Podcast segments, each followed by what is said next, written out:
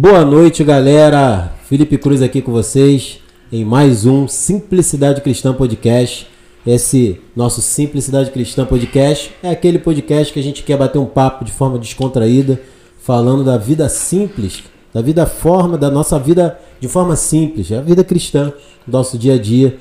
E hoje a gente tem aqui um nosso convidado, um amigo, um irmão, para estar junto conosco aqui batendo um papo com um assunto super relevante para que a gente possa, junto com vocês, bater esse papo, discutirmos e entendermos aí, à luz das Escrituras, o que Deus há de nos falar. Rogério, boa noite. Boa noite, Pedro Henrique. Boa noite, tudo bem, Rogério?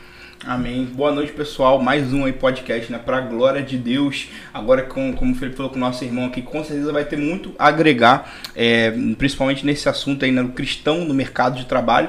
Mas antes, iremos aqui conversar um pouco com ele, né? Sobre a vida dele pessoal, saber sobre a sua conversão, como foi seu processo de conversão, né? É, a sua atual igreja, talvez sua infância. Iremos aqui bater um papo descontraído, como sempre, sem muita pauta aqui. Também já peço aí a todos que estejam enviando esse link aí para algum conhecido, compartilha esse vídeo aí, curta também, manda aí nos grupos aí para pessoal aí também poder estar tá sendo abençoado é, nesse podcast. Participem, comentem aí, mandem suas perguntas para vocês estarem aqui conversando também nessa roda aqui, nesse bate-papo junto conosco. E Pedro, muito obrigado aí pela tua participação, meu irmão. Com certeza vai, vai ter muito para agregar.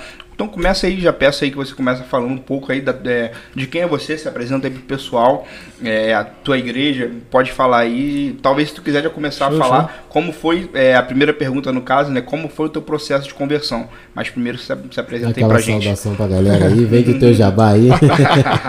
Só que não, né, irmão? Então, boa noite, irmãos, tudo bem? É, meu nome é Pedro Tito, né, eu sou advogado e, além disso, faço parte da igreja presbiteriana, a primeira igreja presbiteriana de Nilópolis, né, a qual eu também recentemente me tornei diácono. É muito bom poder estar aqui com, com os irmãos aí. Quando eu recebi esse convite, já fiquei lisonjeado que participar dessa, desse bate-papo, né? Que fala desse tema que é muito importante né, para todo muito cristão. Né, o cristão e o mercado de trabalho visto que todos nós cristãos sofremos diversos desafios né, ao longo da nossa vida, ainda mais da nossa vida profissional. Então, acredito que quando nós sentamos para falar um pouco mais desse tema, tem muito a agregar à nossa vida e ainda mais à nossa vida espiritual. É verdade. Então, e, e Pedro, assim, é, é hoje você está na igreja presbiteriana de Nilópolis, né? Uhum. Primeira de Nilópolis. E basicamente, antes da gente entrar nas nossas perguntas, é mais é, pra gente, nosso tema, uhum. faz um resumo aí do que, que você. É, como é que você tem vivido né, esse tempo né, na igreja, como é que tem sido esse primeiro momento aí do seu diaconato, assim, acho que é importante, antes da gente aprofundar aí no nosso tema. Não, com certeza tem sido uma experiência muito boa, né, a igreja presbiteriana, a primeira igreja presbiteriana de Nilópolis, todos os irmãos lá me receberam muito bem, né? Eu costumo até falar isso, né? Comentar com meus amigos mais próximos, né? Desde os dos mais jovens da igreja até das senhoras mais idosas me receberam muito bem dentro da igreja. Isso faz total diferença, né? Para você se sentir querido dentro da igreja, né? Você sentir que todos ali que estão ao seu redor realmente são seus irmãos faz total diferença, né? No, no ânimo mesmo de você estar ali trabalhando na obra de Deus. E tem sido uma experiência muito boa estar a serviço da igreja, a serviço dos irmãos.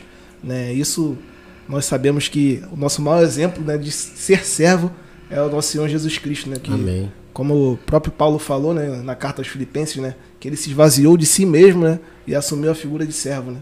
Então é quando nós vemos é ainda mais a função de um diácono, né, que o próprio nome significa servo, você tem a oportunidade de testemunhar a Cristo né, e agir assim como Cristo agiu em toda a sua vida, né, aqui terrena, né, vamos dizer assim. Amém. Rogério, tem alguns comentários já aí? Tem a galera aí pra gente já dar uma boa noite pra aí? Tem... Não, né? Pessoal, tô mexendo aqui no celular porque tô mandando aqui nos grupos, acabei de chegar aqui na correria, peguei um trânsito absurdo.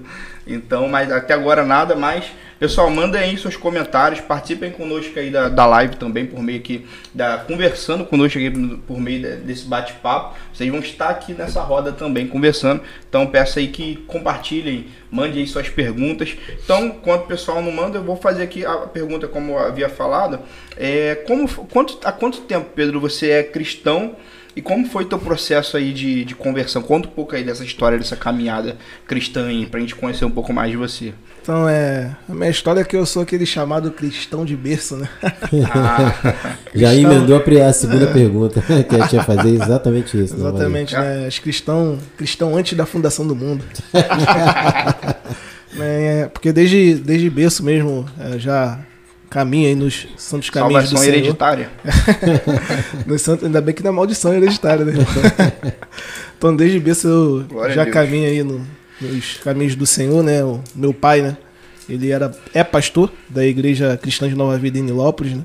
Então, é, desde moço, né? Ele já me fez desfrutar, né? De como é estar em comunhão com Cristo, em comunhão com os irmãos, né? Caminhando nos santos caminhos do Senhor.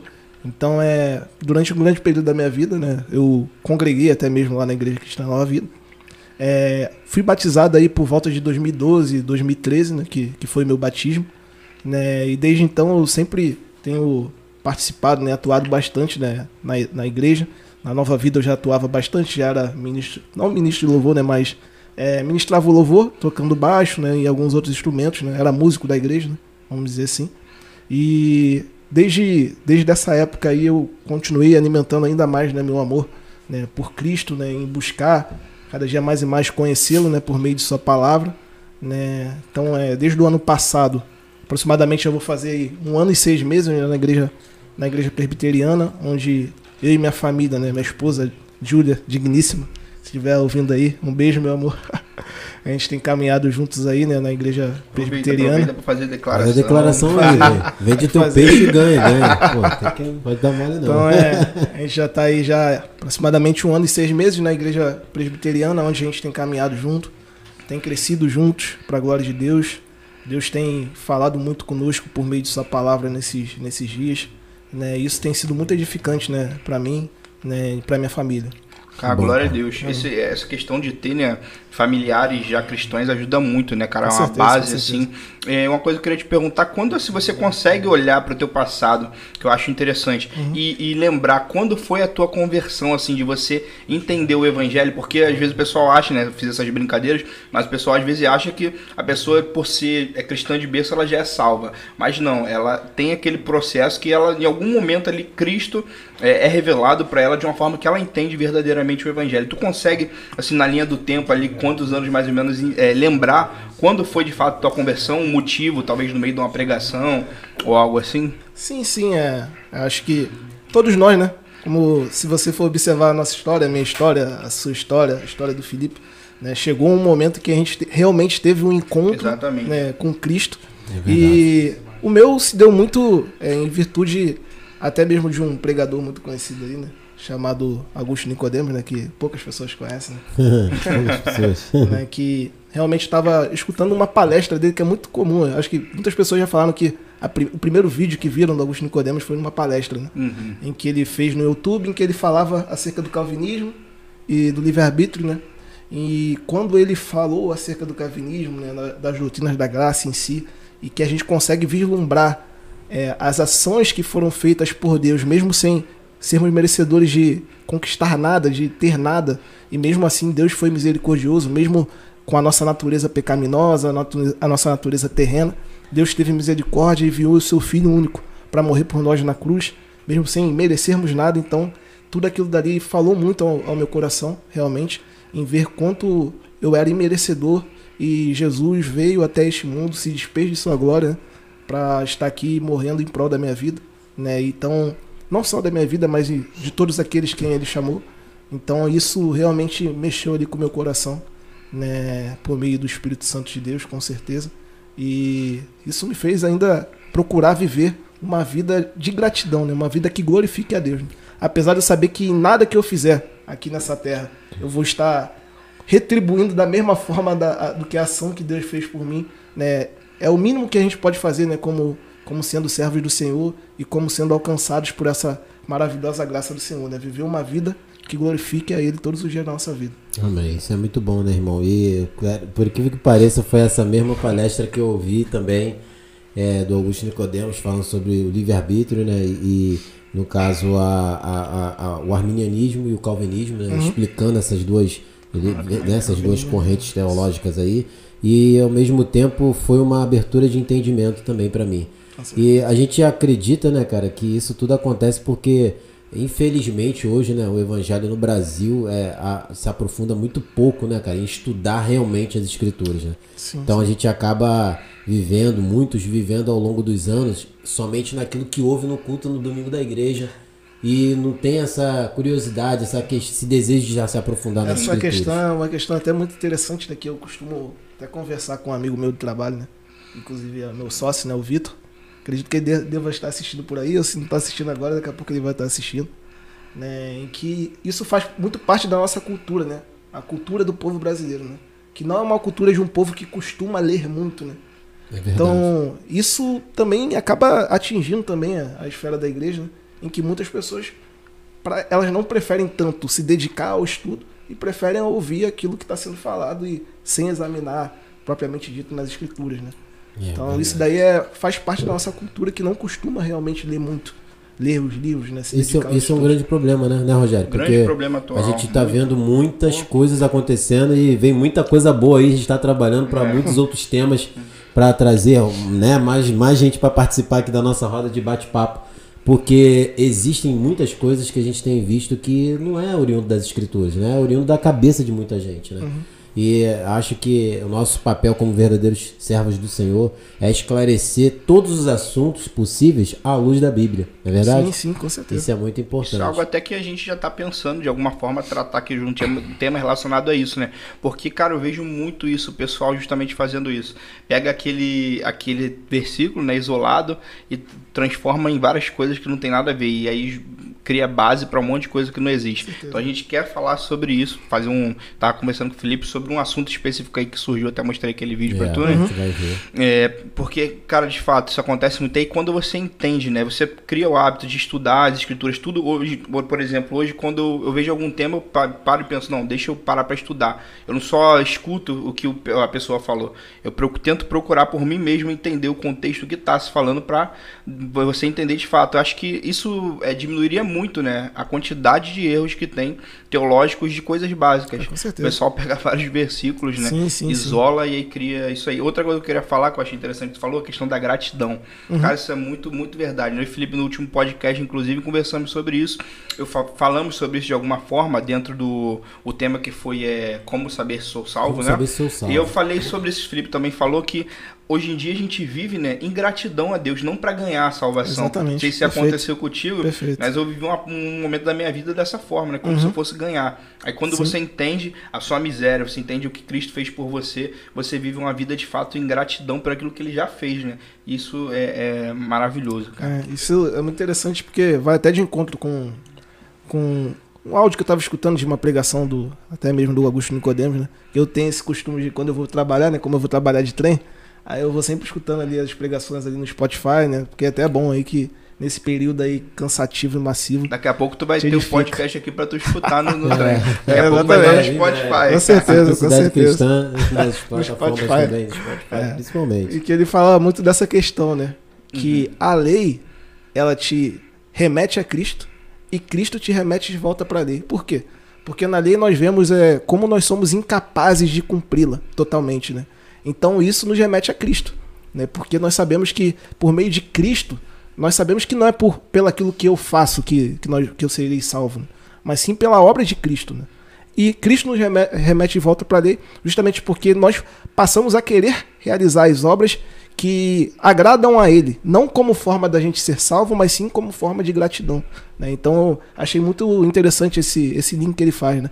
De lei te remete a Cristo e da Cristo e Cristo te remete novamente para a lei. É, acho que se não me engano Romanos 9 exatamente. Né, vai tratar desse assunto aí, exatamente Sim. que Paulo ele repete a palavra lei mais de 25 vezes no, no texto, é né, justamente para dar essa ênfase, né, uhum. da lei, ele repete muito lei, graça, né, fala muito sim, sobre sim, essa sim. questão que você está falando aí. Agora, Pedro, é, dentro dessa, dessa nossa, nossa bate-papo aqui, tu gosta, assim, geralmente estar tá fazendo quando você nessa vida corrida, né, Rogério? É, tem um pouco assim, pô, hoje eu tô mais tranquilo. Mas hoje eu não vou pegar um processo para analisar, não vou fazer nada. Não que não vou estudar a palavra, né? Mas vou, vou, dar um momento de lazer. Qual, qual é assim, o, o, que tu gosta de fazer nesses momentos? É, eu, eu procuro sempre desfrutar aí dos momentos é, ao lado da, da minha esposa, né? Inclusive porque a nossa rotina é uma, é uma rotina em que eu começo a trabalhar na segunda-feira e até sexta-feira. Ela já é diferente. Ela começa a trabalhar às terças e vai até o sábado. Então é. Acaba que muitas das vezes o meu dia que eu tenho livre, que é o sábado, né, ela está trabalhando, então a gente tem um período de tempo um pouco curto, até mesmo no sábado, né? Pra gente estar junto ali, é, é, conversando, né? Se relacionando, né? De uma certa forma. Então é. A gente costuma muito estudar juntos às vezes, né? A gente estuda, a gente estuda as escrituras juntos, a gente procura ter esse cuidado. Além disso, é aquilo, né? Não que seja um vício, né? Mas algo que a gente costuma fazer bastante Sério? também, né? é ver séries da Netflix. Todo mundo. Tá aí, É. né, cara? Pra Ver série Netflix. escolher bem a série, né? E Pô, dar aquela boa certeza. relaxada também. Não só as séries, né? Mas os filmes também né, da Netflix lá, que a gente consegue desfrutar também é, bastante desse tempo junto, né? Refletindo um pouco, vendo alguns filmes, alguns, algumas séries, É. entendeu? Então deixar, é- é deixar bom. só um. Além disso, de um comer spoiler- também, né? Pô, tem que comer um- também, um né? aqui, Tem que comer básico também, né? aqui, básico aqui, depois vai lá, procura lá For Life. Aí, For. Life. Aí sim. É a mais nova série. Eu consegui, agora o boa. meu pai comprou o Disney Plus, agora eu e o tá vendo as séries tudo da Marvel também. Pô, muito show de bola também, né? Mas já viu Loki, já viu tudo. já Já, vi, então. pô, estamos vendo Wanda, agora Pedro. emendando. Pra gente já caminhar esse, nesse nosso primeiro momento aqui do nosso bate-papo, Uhum. o que é Jesus Cristo pra você e o que é ser cristão? Uhum. Como é que você poderia definir isso? Imagine alguém que, que não é cristão, um amigo seu, e tipo, faz essas duas perguntas em uma. Como é que você poderia responder isso? que é Jesus Cristo para mim, Jesus Cristo é Salvador, né?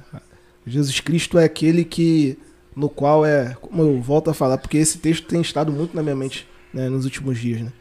Que ele se, se sumiu na figura de servo, né? Sendo Deus, não usurpou ser igual a Deus, mas antes se assumiu na figura de servo e morreu por todos aqueles no qual Deus chamou. Então, Jesus é o Salvador. Ele é aquele que como, como foi, foi dito em Colossenses, né, por Paulo, né, tudo foi criado por ele e por meio dele são todas as coisas. Então é Cristo é o centro da vida de todos nós que somos cristãos.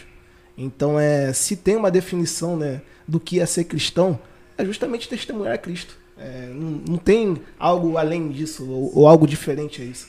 É, a marca de um cristão é o testemunho dele. Se nas atitudes e nas práticas em qual ele realiza, ele testemunha a Cristo. Né? se nas suas atitudes e práticas não, não há, é, você olhando para uma pessoa, você não consegue identificar Cristo nela, não tem como você se auto-assumir cristão, né? Então, é, o seu testemunho diz muito acerca do que você é. Então, se você testemunhar Cristo, eu acredito que você está sendo um bom cristão, né? Isso é verdade, isso é verdade. Fala aí, Rogério. Glória a Deus. É, uma pergunta também que me surgiu aqui que eu queria te fazer também é qual, qual o teu maior sonho, cara?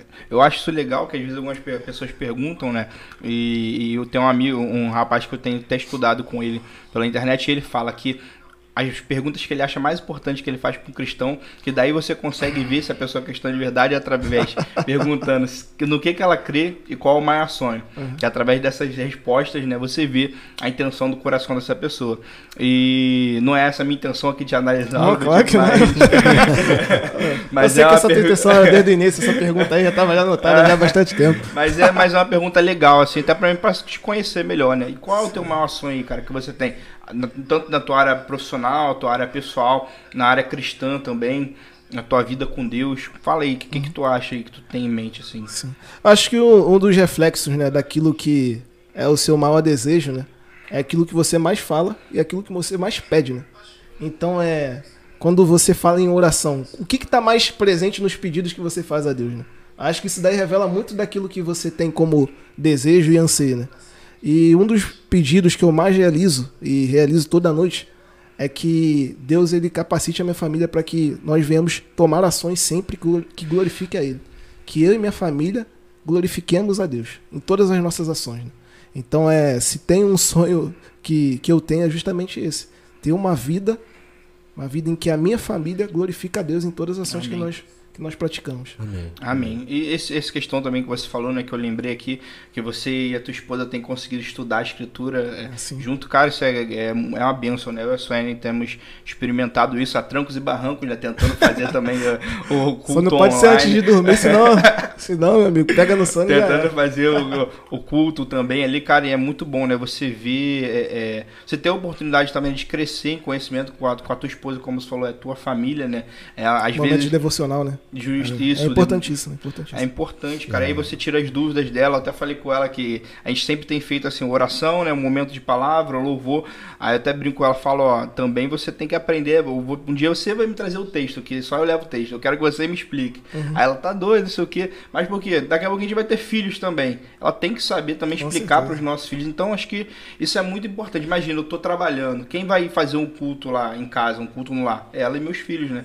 Então acho que esse, essa coisa também, né, de você crescer no conhecimento com a sua esposa é maravilhoso, cara. É. Graças a Deus, como eu falei, ainda há trancos e barrancos, mas nós temos conseguido aos poucos. É... Mas é uma, é uma, uma jornada, jornada, é uma e jornada. é uma, um exercício. Né? Sim, e é. é. muito abençoado, cara. Quando você passa por aquilo, né? E você. Depois termina, né? Você fala, pô, graças a Deus eu tenho conseguido. Eu e Sila, eu... a gente ano passado, cada um fez o seu. Né? Uhum. E ela terminou até o dela primeiro do que eu. Uhum. Que eu acabo ficando mais preso com os, os devidos uhum. responsabilidades que a gente tem, às vezes, de preparar a aula, e acaba nos seguindo, ela seguiu a risca, conseguiu terminar. Conseguiu. E esse ano Glória a gente Deus. faz um devocional juntos, né? Uhum. Então aí todo dia é, é quatro capítulos. Então fica uma coisa também que acaba te condicionando. E ela Legal. já tá num ritmo. Então ela tem hora que eu tô ali envolvido com outra coisa, vamos parar, vamos fazer. Uhum. Então isso também é bom, porque Sim. não pode ser só do marido. Né? Tem que ser Perfeito. dos dois, Perfeito. um ajudando o outro. É, e isso também vai equilibrando as ações para justamente como você Sim. falou, no momento que você não tiver, é. você já fez a tua parte, deixou o ensinamento e agora tem que ser multiplicado pela tua esposa, amanhã teus filhos, de repente tendo um filho mais velho que vai fazer com os menores, né? E também assim vai. É, esse é o esse é o verdadeiro discipulado, né, cara? Verdade. Que começa da parte da nossa casa, né? Porque não adianta tu fazer na rua muitas coisas e em casa sua família não ser essa referência que a gente tanto busca que comece da nossa casa, né? Eu posso falar aí de uma das alegrias mais recentes aí que eu tive aí foi na semana retrasada, né, quando minha esposa trouxe a palavra na reunião de oração lá da igreja, né, em que era o dia lá que lá é dividido em, em, em cada semana tem um tema específico, né? Então tem semana que a reunião de oração é voltada para os homens, outras semanas é voltada para as mulheres e tal. Então é, ela trouxe a mensagem né, nessa reunião de oração na semana retrasada, né? E foi algo muito feliz, né, que realmente eu pude presenciar, né? Porque como o Felipe falou, é, você saber a palavra de Deus não é ato isolado somente de uma das partes. Né? À medida que quando você se casa, né, vocês se tornam uma só carne, uma só pessoa. Então é quando a, a, a pessoa olhar para o Felipe tem que ver a Priscila. Quando olhar a Priscila tem que ver o Felipe.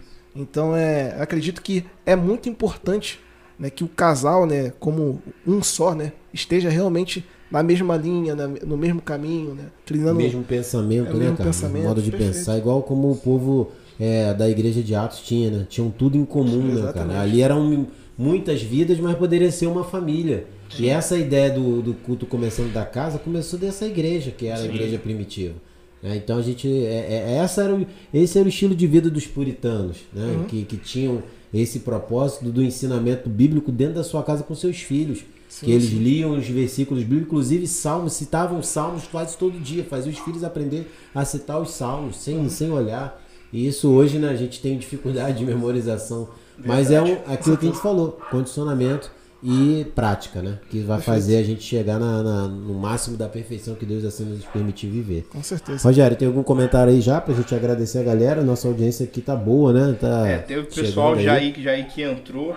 Pessoal, primeiro, muito obrigado aí muito pela obrigado participação. A todo mundo, Já galera. uma quantidade de pessoas aí. É, peço mais uma vez, mandem esse vídeo aí para as pessoas que vocês conhecem. Ah, vamos entrar daqui a pouco aqui no, no tema, né? Sugerido. Antes aqui estamos conhecendo um pouco aqui do nosso amigo aqui, Pedro. É, e mandem aí para as pessoas que vocês conhecem, para a gente vai estar tá conversando daqui a pouco sobre é, o cristão, né, no, no meio ali do, do, trabalho, como o cristão se relaciona com o ambiente de trabalho, meio profissional, talvez faculdade, todas essas questões que são assuntos aí que eu acredito que são muito bons e muito oportunos aí de estar tá conversando. Então peço mais uma vez, mandem aí para as pessoas que vocês conhecem, clica aí no compartilhar e manda esse link e, com, e participem também conosco desse bate-papo, mandando os seus comentários. Somente até agora o pessoal ainda não comentou aqui, mas peço aí que mandem suas perguntas também. Mandem suas perguntas porque o Pedro vai estar respondendo, ele vai jogando essa não, não manda bombas não, aí para ele. Não manda não, gente, manda não. A gente já, a gente já tá agradecendo aqui a todo mundo que já tá aí. Também não e lembrando vocês do nosso canal, né, Rogério? De corte. Sim. Né? Corte Simplicidade Cristã Podcast.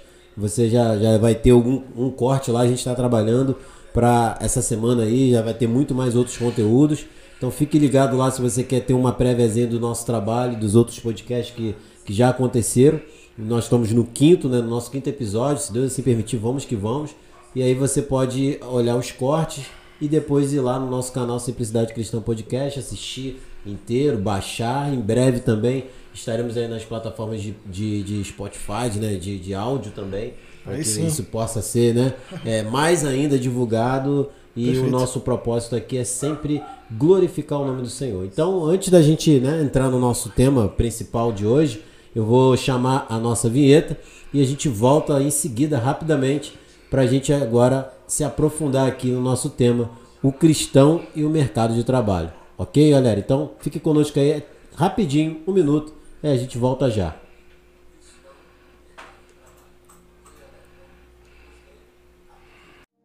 Está no ar Simplicidade Cristã Podcast. Conversando sobre a vida cristã de uma forma simples para a glória de Deus, com Felipe Cruz e Rogério Soares.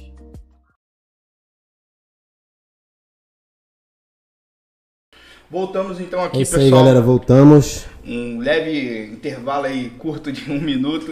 É, pô, pessoal, muito obrigado. Então, estamos vendo, vendo aqui já 14 pessoas aqui online. Muito obrigado mesmo por, por, pela audiência aqui de vocês.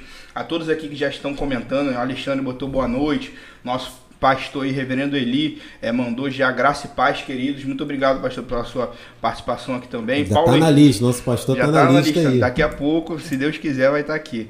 É, Paulo Henrique também mandou, meu Deus, é, te agradeço pela vida dos meus irmãos Amém, muito obrigado, meu irmão. A Keller também, irmã do. É, desculpa. Esposa do nosso pastor também mandou aqui. Boa noite, pessoal. Monique Aguilar, Aguilar, é, Aguilar mandou também um comentário aqui. Então, muito obrigado aí pela participação de todos vocês. É, agora estaremos aqui, então, entrando né, nesse assunto. E antes aqui, Rogério, só mandar um abraço para Monique. Show. Monique é minha coordenadora lá do ah, Senat. Um abraço, Monique. Uhum. E é muito, muito bom aí ter você. Muito obrigado pela sua presença aqui, sua audiência também junto conosco.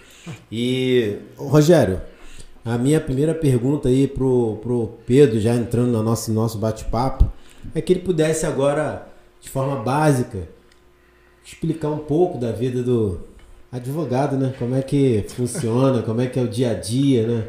A gente sabe que diversas profissões existem e às vezes as pessoas, por não entender né, como é que funciona, às vezes uma profissão, ela às vezes acaba menosprezando, achando que uma é melhor do que a outra, sem saber como é que é o dia a dia de um profissional que às vezes, ah, ele anda arrumado, ele anda ali de terno, aí ele não deve fazer muita coisa, não sabe, né, não sabe como é a demanda de um advogado, né? Mas conta basicamente aí como é que é o teu dia de trabalho, teu dia a dia. Então, é o que acontece, né? Nós vivemos numa sociedade, né, em que nós temos aí tanto direitos, né, quanto deveres, né, a serem cumpridos por nós. Né? Então, é, as pessoas perguntam, qual é a demanda de um advogado? A demanda do advogado é justamente é, pleitear os direitos no qual né, são violados, né? Seja pelo Estado ou seja por qualquer tipo de pessoa, né? tanto jurídica quanto física. Então, nós, a nossa função principal aí seria justamente né, obter aí o, o, o devido ressarcimento, né, devida compensação né, em relação aí aos seus direitos que foram violados. Né? Então, é, o dia a dia, é, acho que quem entende mais ainda do ramo aí, pessoal aí que é advogado, espero ter um advogado aí assistindo a gente. né, é um dia a dia muito, um pouco pesado, né, assim, né? Que tem muitas petições que tem que fazer, né? Petições aí, são os andamentos processuais mesmo que nós temos que, que realizar dia a dia, né? Hoje o nosso, o nosso direito ele está passando aí por um, uma fase até mesmo de transição, né? Em virtude dessa questão da pandemia. Então, muitas coisas que eram feitas de forma física, né, nos tribunais e tal, hoje tem sido feito muito de forma online. Né? Então, isso realmente, essa questão da pandemia acabou é, é, de Tudo uma certa agora tá forma. online, né, cara? Exatamente. Acabou de uma certa forma influenciando muito, né, para esse avanço aí das Uhum. coisas online. Então essas plataformas que todo mundo utiliza, o Zoom, né? Então é utilizada hoje em dia. Tem sido o teu escritório, né? O. Zoom, né? Exatamente. Então, aquelas coisas que eram que são práticas né, de um advogado, como realizar uma audiência ou é, realizar alguma, alguma sustentação em sessão de julgamento, que era feito de forma presencial nos tribunais, hoje tem sido feito aí de forma online. Né? Então, pelo menos isso daí faz você ganhar bastante tempo, né? Porque às vezes as demandas são demandas em diversos lugares do, do nosso estado do Rio de Janeiro. né? Então, às vezes você tem que. Você trabalha no centro da, da cidade, você tem escritório no centro da cidade, e a audiência é lá em Nova Iguaçu. Então, esse deslocamento que ocorre, né? Acaba dificultando, né? Fazendo você perder bastante tempo de trabalho, né? Por causa do deslocamento que você faz. Então, essa forma online, ela otimiza o nosso tempo, né?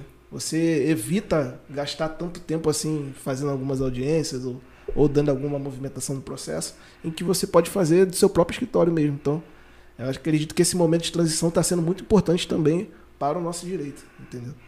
É, então, acho que, infelizmente, a gente não queria que precisasse ocorrer algo como a pandemia, né, para ter essa evolução, né, mas isso tem ajudado bastante aí na, na esfera judicial. Pra tu ver, né, cara, isso é algo interessante que tu falou. Infelizmente, a gente nu- nunca que nós, é, acho que ninguém iria querer todo esse mal acontecesse. Mas é incrível como que as coisas avançam, né, em meio às calamidades, aos momentos ruins, né? O pessoal fala que a internet, por exemplo, por exemplo, surgiu no meio da guerra.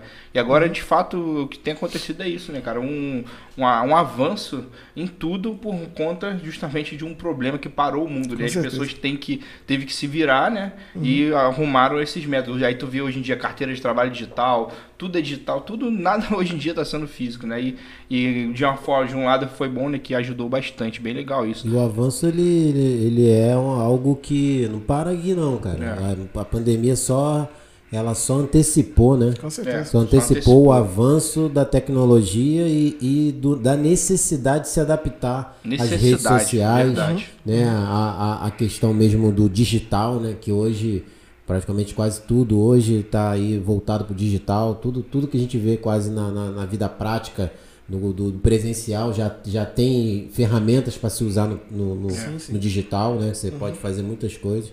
Então as profissões ao mesmo tempo acabam se valorizando, né? E procurando também profissionais que agora tenham rapidez para se adaptar a essa mudança Exatamente, rápida do cenário do exatamente. mercado de trabalho. né? Então assim, é, hoje para o jovem que está aí entrando, é, ele tem que ser, para ele é mais fácil. Mas para aquele que já está no mercado há muito tempo, para se adaptar a essas ferramentas do EAD, cursos, digital, né? O cara tem que, como você falou, fazer uma reunião ali, você no seu caso, fazer uma reunião aí no, no Zoom. Às vezes você sente aquela, aquela falta de estar próximo do cliente, né? E perceber na sua fala. Até mesmo alguns têm né? dificuldade de acessar, né? Alguns, algumas pessoas mais de idade, clientes de idade, têm uma certa dificuldade de acess- acessar esse E acaba atrapalhando o teu serviço, né? Porque Exatamente. eles, você tem que arrumar alguma ferramenta que possa interagir com o cliente para poder saber como é que vai fazer lá todas as questões do- dos processos. Essa etc, questão é né? muito importante que você falou, essa adaptabilidade, né, em relação ao mercado de trabalho, né? Porque, por exemplo, uma coisa que já acontecia aqui no, no Brasil, né, que era o home office, né, aquele trabalho, né, de casa, né, é, foi uma coisa que aconteceu ainda mais nesse período da É pandemia. né? Então tinha muitas empresas aí, escritórios aí, que eu posso dizer, que estavam contratando esse serviço home office. O problema é que muitas das vezes esse contrato não era um contrato, sabe, era um contrato com prazo indeterminado, era um contrato com prazo determinado, né? Porque é, é aquele, aquela contratação momentânea, né? Então, é, além disso, isso acaba acarretando também alguns tipos de problemas. Porque quando você está no local físico, você tem um tempo, né? Você tem uma jornada de trabalho, né? Você vai trabalhar ali 8 horas por dia, semanalmente. Em casa, Exatamente. toda uma em mudança. casa, muitas das vezes é, há essa extra- extrapolação aí, né, do, da sua jornada de trabalho, né? E você vai dizer o quê? Não pro seu chefe? Muitas das É. vezes é difícil, né? Para uma pessoa. Você trabalha fazer mais, não tem jeito, você Exatamente. trabalha mais porque muitas das vezes você trabalha porque tem que se adaptar, você, você, você ganha mais é, tempo porque está em casa, mas também ao mesmo tempo perde, porque às vezes a pessoa está em casa, mas ela tem que se adaptar a ferramentas que ela não está acostumada. É. Né, a Exatamente. mexer para fazer relatório, enviar relatório. Às vezes ele já fazia, já levava o relatório, passava no sistema da empresa.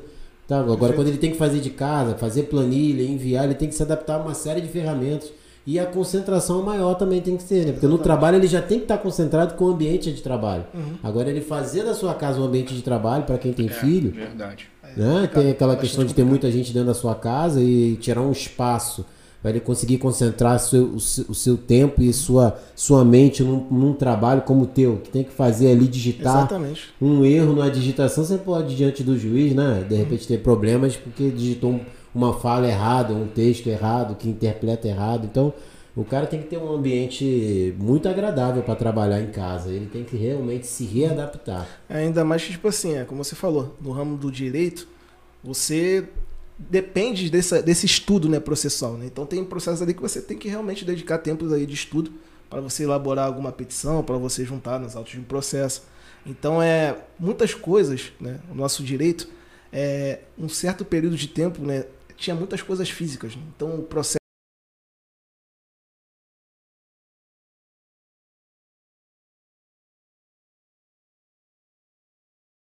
processo era todo físico.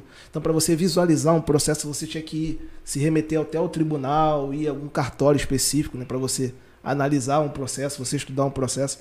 Hoje já está tendo um tipo de transição que já está um pouco até mesmo avançada no tocante a alguns processos serem feitos de forma eletrônica. Então, já não tem esse problema de você ter que ir, se dirigir né, até o cartório né, para você analisar um processo. Mas ainda tem bastante processos que são físicos. Né? Então, imagina nesse período da pandemia você conseguir dar andamento em processo Verdade. físico. Então, o tribunal, até num período, ele determinou até a suspensão né, do- dos prazos né, processuais, justamente porque as pessoas não conseguem ter esse tipo de acesso a processos físicos. Né? Então, são coisas que eu falo que a pandemia auxiliou para que houvesse uma tomada de atitude, né, não só no nosso estado, né, mas diversos estados afora, para facilitar realmente né, o trabalho né, profissional né, do, do advogado. Né? Show. Tem uma pergunta que também que a gente separou, Pedro, que eu queria te fazer, que é a seguinte: como o cristão deve pensar na hora de escolher a sua profissão? Acho que isso aqui é bem interessante, né? Muito E- interessante. Muito. E aí você também, como tem a sua profissão aí, que a gente já falou, aí pode até falar da tua experiência, como foi a tua experiência no momento de escolher, e como você acha que, o, o, é, se você pudesse dar uma dica para alguém que ainda está nesse processo de entrar num trabalho, ele como cristão, como ele deveria decidir isso, né? Que no caso a pergunta, vou repetir, como o cristão deve pensar na hora de escolher sua profissão? O que, que tu pensa aí sobre isso? Em relação a isso, eu tenho uma, uma história bastante engraçada, né? Até certo ponto, né? Porque eu, na época da, da escola, né? Ali nos, nos últimos anos da escola, né? A gente já começa a pensar, pô, a escola tá terminando. Ah, o que, que eu vou fazer da vida? O que, que eu vou ser da vida? Então a gente sempre vai ali naquela, naquela dúvida. Tem pessoas que, que não, né? Desde pequeno já tem algo fixado em sua mente. Não, eu quero ser médico, eu quero ser É. advogado. Mas tem outras pessoas que não têm essa identificação, né? De você já querer uma profissão já na sua fase de infância. Então, é, nos últimos anos da escola, eu passei por essa dúvida, né? O que, que eu vou querer fazer quando acabar a escola? O que, que eu vou fazer? Porque eu acreditava que eu não podia perder tempo nenhum. Eu não podia, tipo assim, acabar a escola e ficar um tempo pensando o que, que qual profissão eu ia querer seguir. Entendi. Eu acreditava que, pra mim, não perder tempo, eu tinha que acabar a escola e já, Entra. já entrar, ou seja, Não é numa à toa que- faculdade. Que, você é novo e já tá com quantos anos tu tá? Eu tô com 24 anos. Mesma idade, já, já tá formado já. E quanto Exatamente. tempo que é a faculdade de Direito? A faculdade de Direito são 5 anos. Ah, então tu já saiu mesmo já Exatamente, entrando já na emendando faculdade. já né? direto Uhum. na faculdade.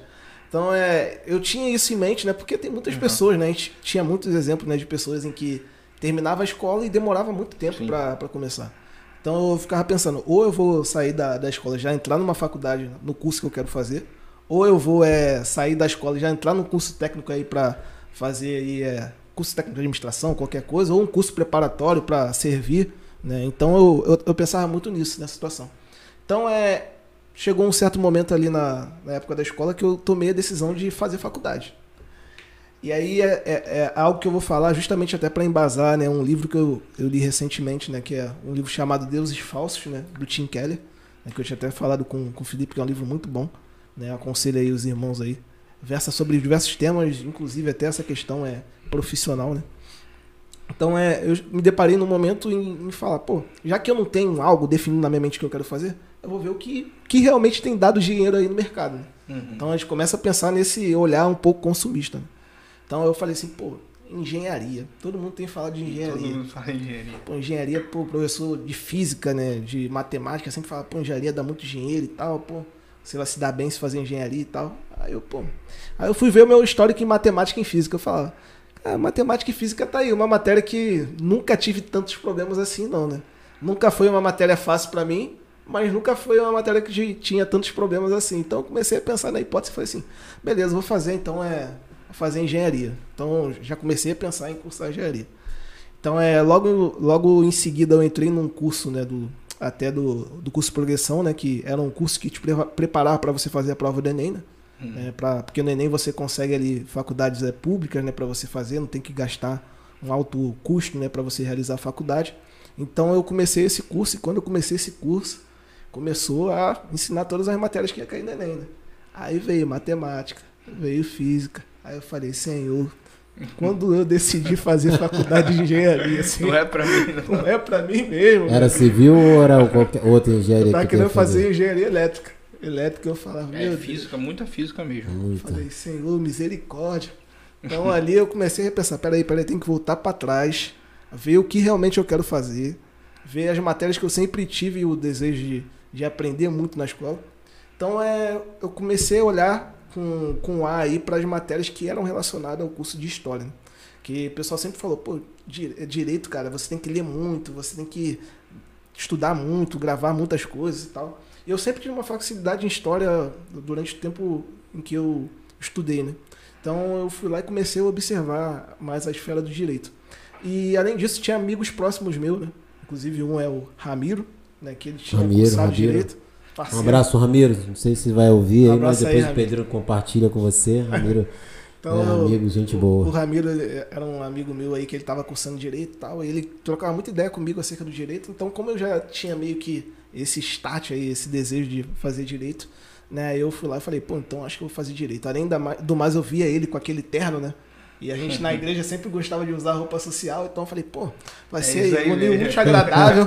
é isso aí mesmo, pô, o pessoal sempre anda bonito. A gente via aqueles filmes lá do, dos Estados Unidos, o pessoal que, que trabalha tu sempre trabalha série, Tu viu a série Suite? Ah, daí eu vi umas 10 vezes, cara. Assim, até minha esposa aí viu agora junto comigo aí. A Poxa. quarta vez seguida que eu tô vendo Show de bola, do início até o fim. Show de bola sobre ali, tá, ali ele aprende eu, tudo de direito. Ali. Eu fico falando pra ela o tempo todo, ó, se você, até vendo, se você fizesse direito, o que que acontecia?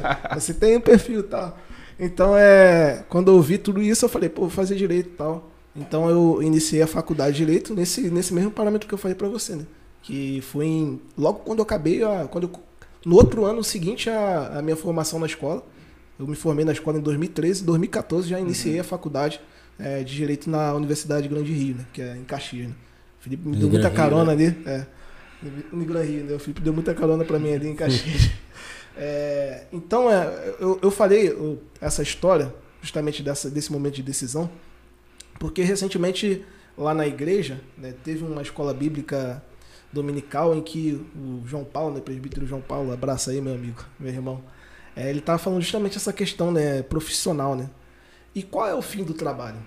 É, será que nós conseguimos cumprir o fim do trabalho fazendo algo que a gente não gosta só por causa que isso vai nos trazer um benefício de dinheiro, um valor muito alto que você vai ganhar, porque o fim do trabalho é você servir, realmente servir as pessoas e você recebe essa quantia não pelo trabalho que você está prestando. Claro que também tem a ver com o trabalho que está prestando.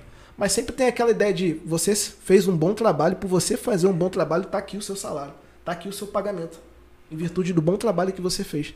Agora, a minha pergunta é: será que você tem como fazer um bom trabalho fazendo aquilo que você não gosta? Que você está fazendo só por conta de, de dinheiro? Então, eu acredito que esse deve ser o, o, o pensamento do cristão antes de, de qualquer coisa. Não tem que ser um pensamento consumista, né? pensamento de que eu vou fazer isso daqui porque esse daqui está dando mais dinheiro mas sim fazer algo que você realmente ama, algo que glorifica a Deus em primeiro lugar e algo que você realmente tem desejo, que você sempre gostou de fazer, de forma que isso daí não seja um fardo para sua vida, né? mas sim que seja prazeroso e renda frutos tanto para você quanto para as pessoas que você está servindo.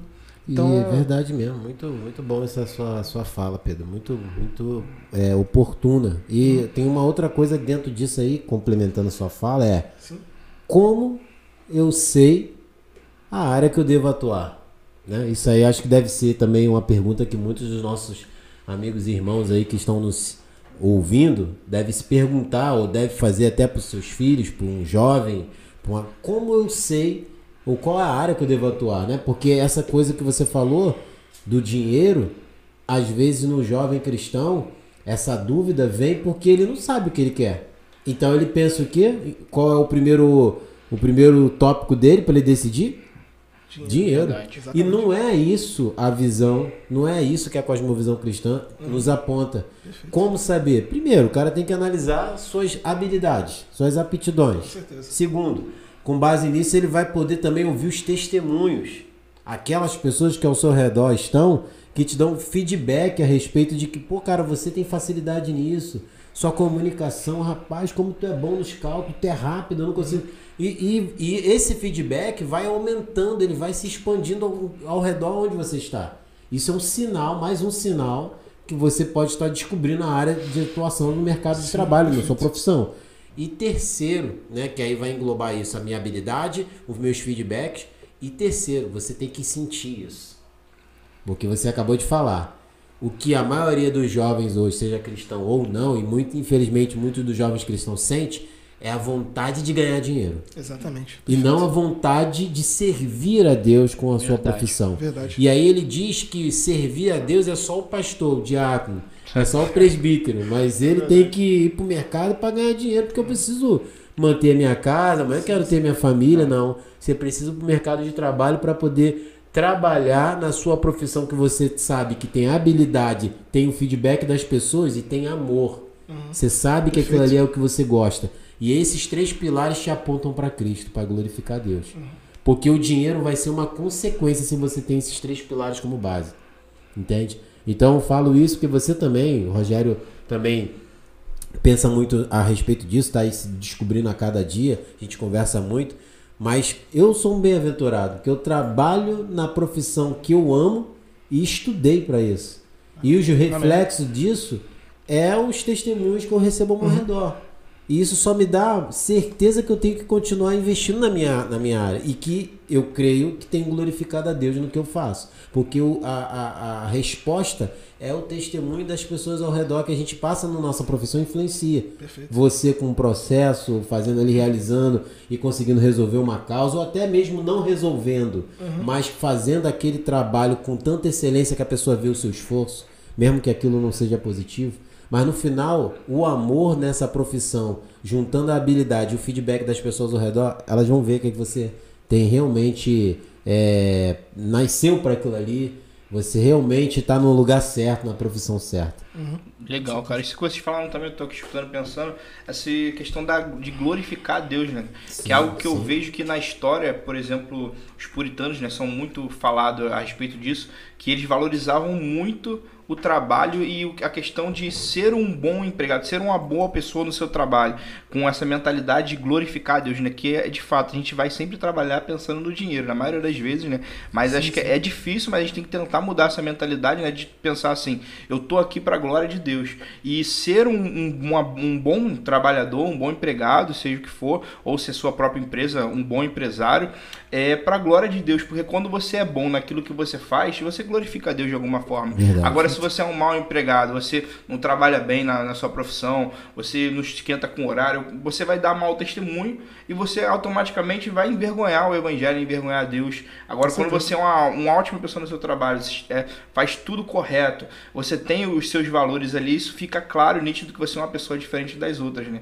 E isso acaba glorificando a Deus. Eu acho que é algo bem legal, né? Que esses homens né, do passado cultivaram muito uhum. e hoje em dia já não se vê tanto isso, né? Já se tem maior preocupação. Eu falo isso por mim próprio. É, eu, muitas vezes eu penso, já pensei e penso às vezes no dinheiro. Aí depois eu tento pensar, né? Que não, tem que ser para a glória de Deus. Todos nós somos é, né? tentados nesse sentido. Né? Como, e, nós, como somos tentados. Né?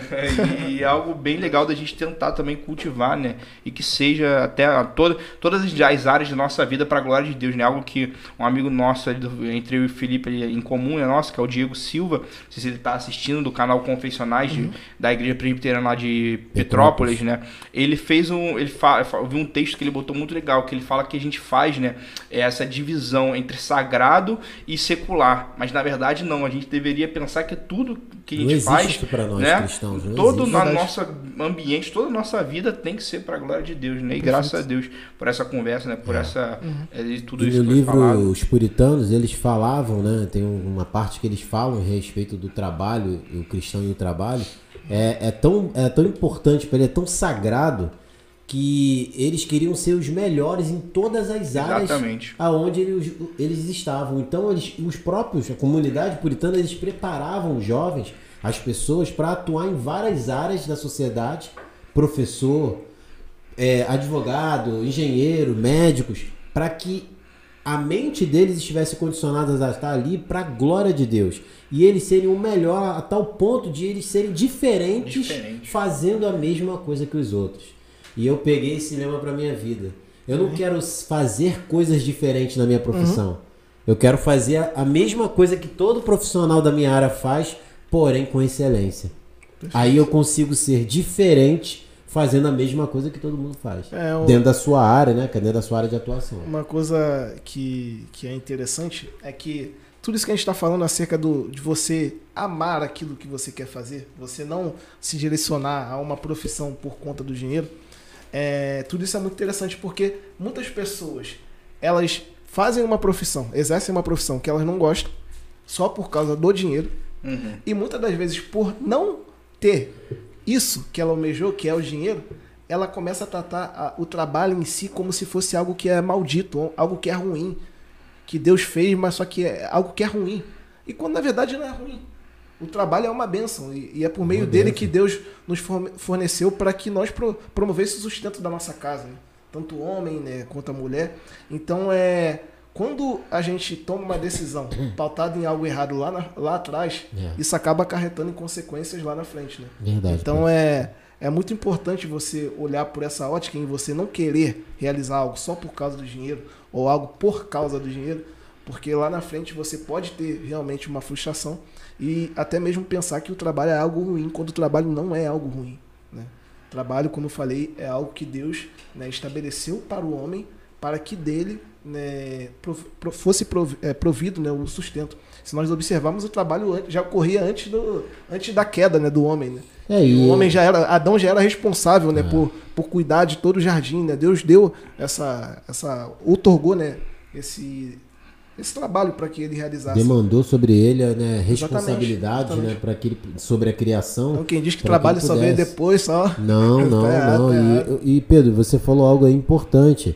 É, o dinheiro, quando ele tá como um pilar da motivação de você procurar uma, procurar uma profissão, tem alguma coisa com o cristianismo dessa pessoa.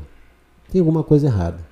Porque se a gente entende que o Senhor Jesus mesmo, ele compara né, o dinheiro como um Deus, né, ali ele fala, né, o próprio Senhor Jesus fala a realidade, essa realidade, que mamon ali, né, a questão do dinheiro, né, as pessoas que buscavam a, a- a prosperidade né, simplesmente só para ter ou só para viver dessa, dessa postura, eh, você acaba vivendo uma vida para o trabalho. Sim, perfeito. E a vida para o trabalho, ela vai dar honras e glórias para o trabalho, ela vai dignificar o trabalho e não dignificar a Deus, né? E ela vai entregar a sua vida, o seu, o seu- os seus dias, não para Deus no seu trabalho, mas ela vai entregar os seus dias para o trabalho, não para Deus. Perfeito. Por isso que muitas das vezes o camarada ele, ele abre mão da comunhão dos santos para poder estar trabalhando no- quando ele não tem necessidade de trabalhar. Verdade. Porque ele, o propósito dele não é nem aquele trabalho que ele vai abrir a mão pra, de estar com o corpo de Cristo por causa do trabalho, é o dinheiro que aquilo vai dar para ele. É o dinheiro que vai render. Pô, uma hora extra com 400 reais num dia, pô, eu vou. Mas ele não tá indo por causa do trabalho, mais uma oportunidade de eu trabalhar e mostrar meu serviço na empresa. Não, ele tá indo porque é 400 reais que vai ganhar. Então, se a motivação do profissional é o, é o dinheiro, nem a profissão dele é, é honrosa para ele. Ele não tá nem honrando a profissão. Verdade. Ele não tá nem feliz com o que ele faz e que aquilo gera a renda para ele. Ele tá feliz porque tá entrando grana. E isso na cabeça de um cristão, isso para nós que pensamos a, a partir das escrituras, me incomoda e muito. Quando eu vejo as pessoas é, abrindo mão da comunhão dos santos, não é por causa que eu tenho uma obrigação de trabalhar, é porque pintou um dinheiro extra, mano. Exatamente. Pô, um dinheirinho. Dinheiro, não- pô, vai. Mas tu não já tem, cara? Tá faltando alguma Pô, mas é um dinheirinho extra que eu já posso guardar. Tá pensando no amanhã enquanto deveria deixar os cuidados de Deus. Já Verdade, que ele não tem. certeza. Não tá passando fome? Né? Então tem muita gente atrás dessa vibe aí, que é uma vibe que não é cristã, não é uma, não é uma cosmovisão da Bíblia. A Bíblia mesmo fala qual é o motivo, fim do trabalho. É para você buscar o seu sustento e também, por meio desse trabalho, ter condições de abençoar a vida de outros. Perfeito. E às vezes o propósito dessa pessoa não é nem para ir lá buscar os 400 reais para ter para abençoar ali, comprar a cesta básica. É pra- É para ele guardar, é para ele ter para ele. Isso que a motivação de muitos, e principalmente dos jovens, hoje tem mudado no meio cristão. Acho que tem que se falar muito isso na igreja. Né? Porque quando a gente vai entrar daqui a pouco no meio acadêmico, Uhum. aí a gente vê os grandes prejuízos que o meio acadêmico faz em jovens que já saem da igreja com a mente totalmente distorcida, sem o ensinamento O correto. engraçado é que eu tava vendo, ouvindo, né? Um podcast, né? Que, aí, ó. Podcast, pô, escute Simplicidade Cristã. Pelo amor de Deus, né? eu tava escutando o Bibotal, que acho que a maioria conhece. Quem O sabe Bibo um dia. Não, não tem respeito. O Bibo Quem é- sabe um dia o Bibo aparece aqui, né? e a gente chega nesse Chega nível. lá, a gente Exatamente. chega lá. E o tema era economista sincero, né? Ele tava falando, né? Justamente dessa forma de administrar suas rendas. E ele falou, deu um exemplo, se eu não me engano, era de John Wesley, se eu não me engano.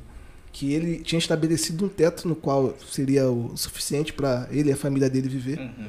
E o que recebia além disso, ele utilizava para abençoar os irmãos, para a vida dos irmãos. Legal, legal nesse ensinamento. aí. É, Cara, isso eu, é- eu isso já é escutei isso também de algum é, desses homens do passado, mas eu Não acho sei que se era é- John Wesley ou se é Eu escutei é um um que era, acho que é, George Miller. Eu não Pode sei. ser, pode Porque ser. eles tinham. George Miller, eu tenho um É, livro pode dele ser aqui. ele, pode ser Ele fazia, um ele, ele até ele cuidou a questão de caridade, né? ele Sim, fundou alguns sim. orfanatos ser, e ele então. colocava isso como. é, ele falava sobre isso, até sobre a questão de não ter dívida. esse eu lembro que eu li um, um pouco da biografia dele, mas pode ter sido também porque esses homens do passado eles tinham muito essa mentalidade, né, cara? Eles tinham, como a gente falou dos puritanos, Sim, antigamente sim. se cultivava muito essa mentalidade mesmo de ter esses cuidados, de fazer as coisas para a glória de Deus. O Felipe procurando aí, mas. é, Vai fazer mexer ele. Vai fazer mexer, quem sabe aí a vida nova. Mas é- é um ótimo- ó, ótimo. bota mais uma né? mas é um ótimo ensinamento. Só uma outra questão que eu queria até falar antes desse tema encerrar é que isso, tudo que a gente está falando aqui, tem muita influência dos pais. Sim. Porque qual é os desejos do- dos pais para os seus filhos? Será que a motivação dos pais também é olhar para o seu filho recém-nascido muitas das vezes Pô, e pensar Pedro, assim, pô, acertou no alvo essa, é, essa fala. eu quero boa. que meu filho amanhã ele seja um médico, ele seja Verdade. um doutor, seja um advogado, seja o que, o que for, um delegado. Porque muitas das vezes aquilo que é, os pais eles plantam no coração do filho já faz que o filho já, já nasça, já nasça, já viva toda a sua vida ali de infância, é, a sua adolescência, já pensando justamente nesse sentido. E às vezes De não é eu o tenho que ter dele, né? uma profissão porque eu Ele preciso já ganhar dinheiro. cria, quando ele sai da barriga da mãe, ele já cria já uma apostila já de cursos que ele vai ter que seguir. O- O garoto já nasce com um fardo que ele nem consegue carregar, porque o pai quer que ele seja aquilo, e a adolescência, e a juventude, até a vida adulta, ele vai aqui, ó. no- e a pessoa nem sequer, às vezes, o pai, tem a ideia se o filho tem aptidão para aquela área. Ele quer que realize o sonho, às vezes, do próprio pai. Você tem que ser médico.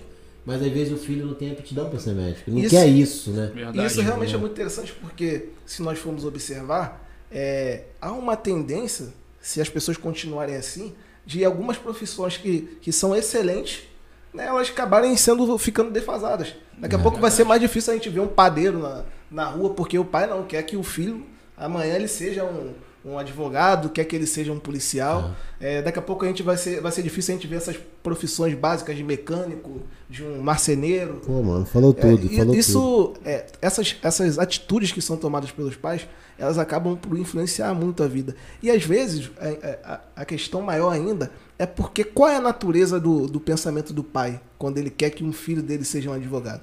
Será que realmente é porque ele quer o melhor para o filho dele ou que ele quer que ter algo para falar frente às pessoas, ó, meu filho é isso, meu filho é aquilo. Verdade. Que seja algo que, na verdade, enche o ego dele, né? Do próprio pai. Não verdade. algo que ele quer pro bem do seu filho. seu ego sendo, sendo preenchido em cima da, da, da realização dos filhos que ele planejou e não os filhos planejaram. Verdade. E outra coisa que você Perfeito. falou também é Que tudo Deus aí. nos ajude a fazer isso com os nossos filhos, né? É, Porque exatamente. É verdade. E- Exatamente. E, que, e outra coisa, você falou, é para o ego, é para ele poder falar na roda de amigo, mas na verdade o que deveria ser é para ele falar, meu filho, o meu desejo, você pode escolher, mas o meu desejo é que você fosse advogado, Sim. porque eu vejo que tem muito, muita gente sofrendo injustiça. E Verdade. você poderia ser uma pessoa usada por Deus para poder ajudar pessoas nessa questão da dificuldade que existe hoje aí, o equilíbrio da lei entre duas partes. Sim. Esse era o desejo do Pô, pai numa conversa com os pré-adolescentes. E ele já ali na Verdade. adolescência ouvia aquilo do pai e começar a pegar esses valores. Que esses valores que o pai está passando é bíblico. Uhum. Mas aí quando ele pensa, pô, meu Felipe, você tem que estar na alta sociedade, que você tem que, não pode ficar por baixo, que você tem que estar aí pelo menos ganhando 50 mil para ter uma família, porque o engenheiro já começa ganhando tanto, quer dizer, ele enche a cabeça do filho de uma prosperidade que na verdade pode ser que o Senhor não venha dar. Porque quantos são? Eu conheço muitos, irmão. Conheço muitos advogados, engenheiros que não estão trabalhando na sua profissão hoje. Sim, sim. Não porque eles não são bons, Uhum. porque o mercado às vezes não está deixando o cara conseguir entrar. Com certeza. Porque ele é muito bom, mas tem um excelente. Uhum. Então, ele às vezes tem essa frustração porque ele fez tudo aquilo baseado no sonho de alguém, não do dele mesmo. E ele fala aquilo que tu falou, pô, eu queria era ser padeiro. Eu queria era ser, sabe, um músico, eu queria, mas isso para minha família não ia dignificar eles, ia achar que coisa de, de alguém que não tem uma é irrelevante. Então, eu acho que também a gente tem que fazer um apelo aqui no sentido de que a gente ensine mais a não só ter qualquer profissão que a pessoa tenha aptidão, habilidade e veja o testemunho ao redor das suas habilidades nos outros, que os outros vão testificar, mas mais do que isso, que pessoas tenham respeito pelas outras profissões. Com certeza. E que não impede da- dessas profissões, né, as pessoas serem bem sucedidas, né?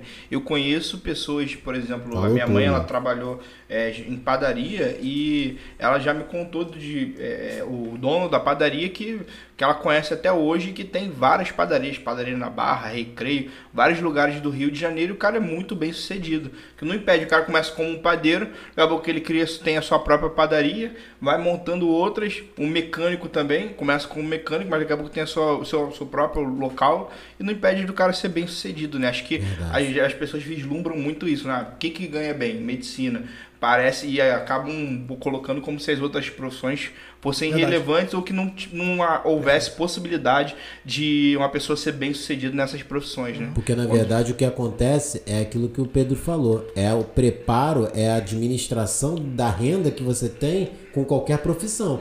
Porque você também vai ver aí atendentes, vendedores, que o cara tem uma, uma vida bem afortunada, muito mais do que às vezes um engenheiro fracassado por não ter conseguido uma oportunidade que ele queria, ou então ele entrou nessa profissão querendo ser rico e não atendeu suas expectativas e está frustrado pelos cantos da vida.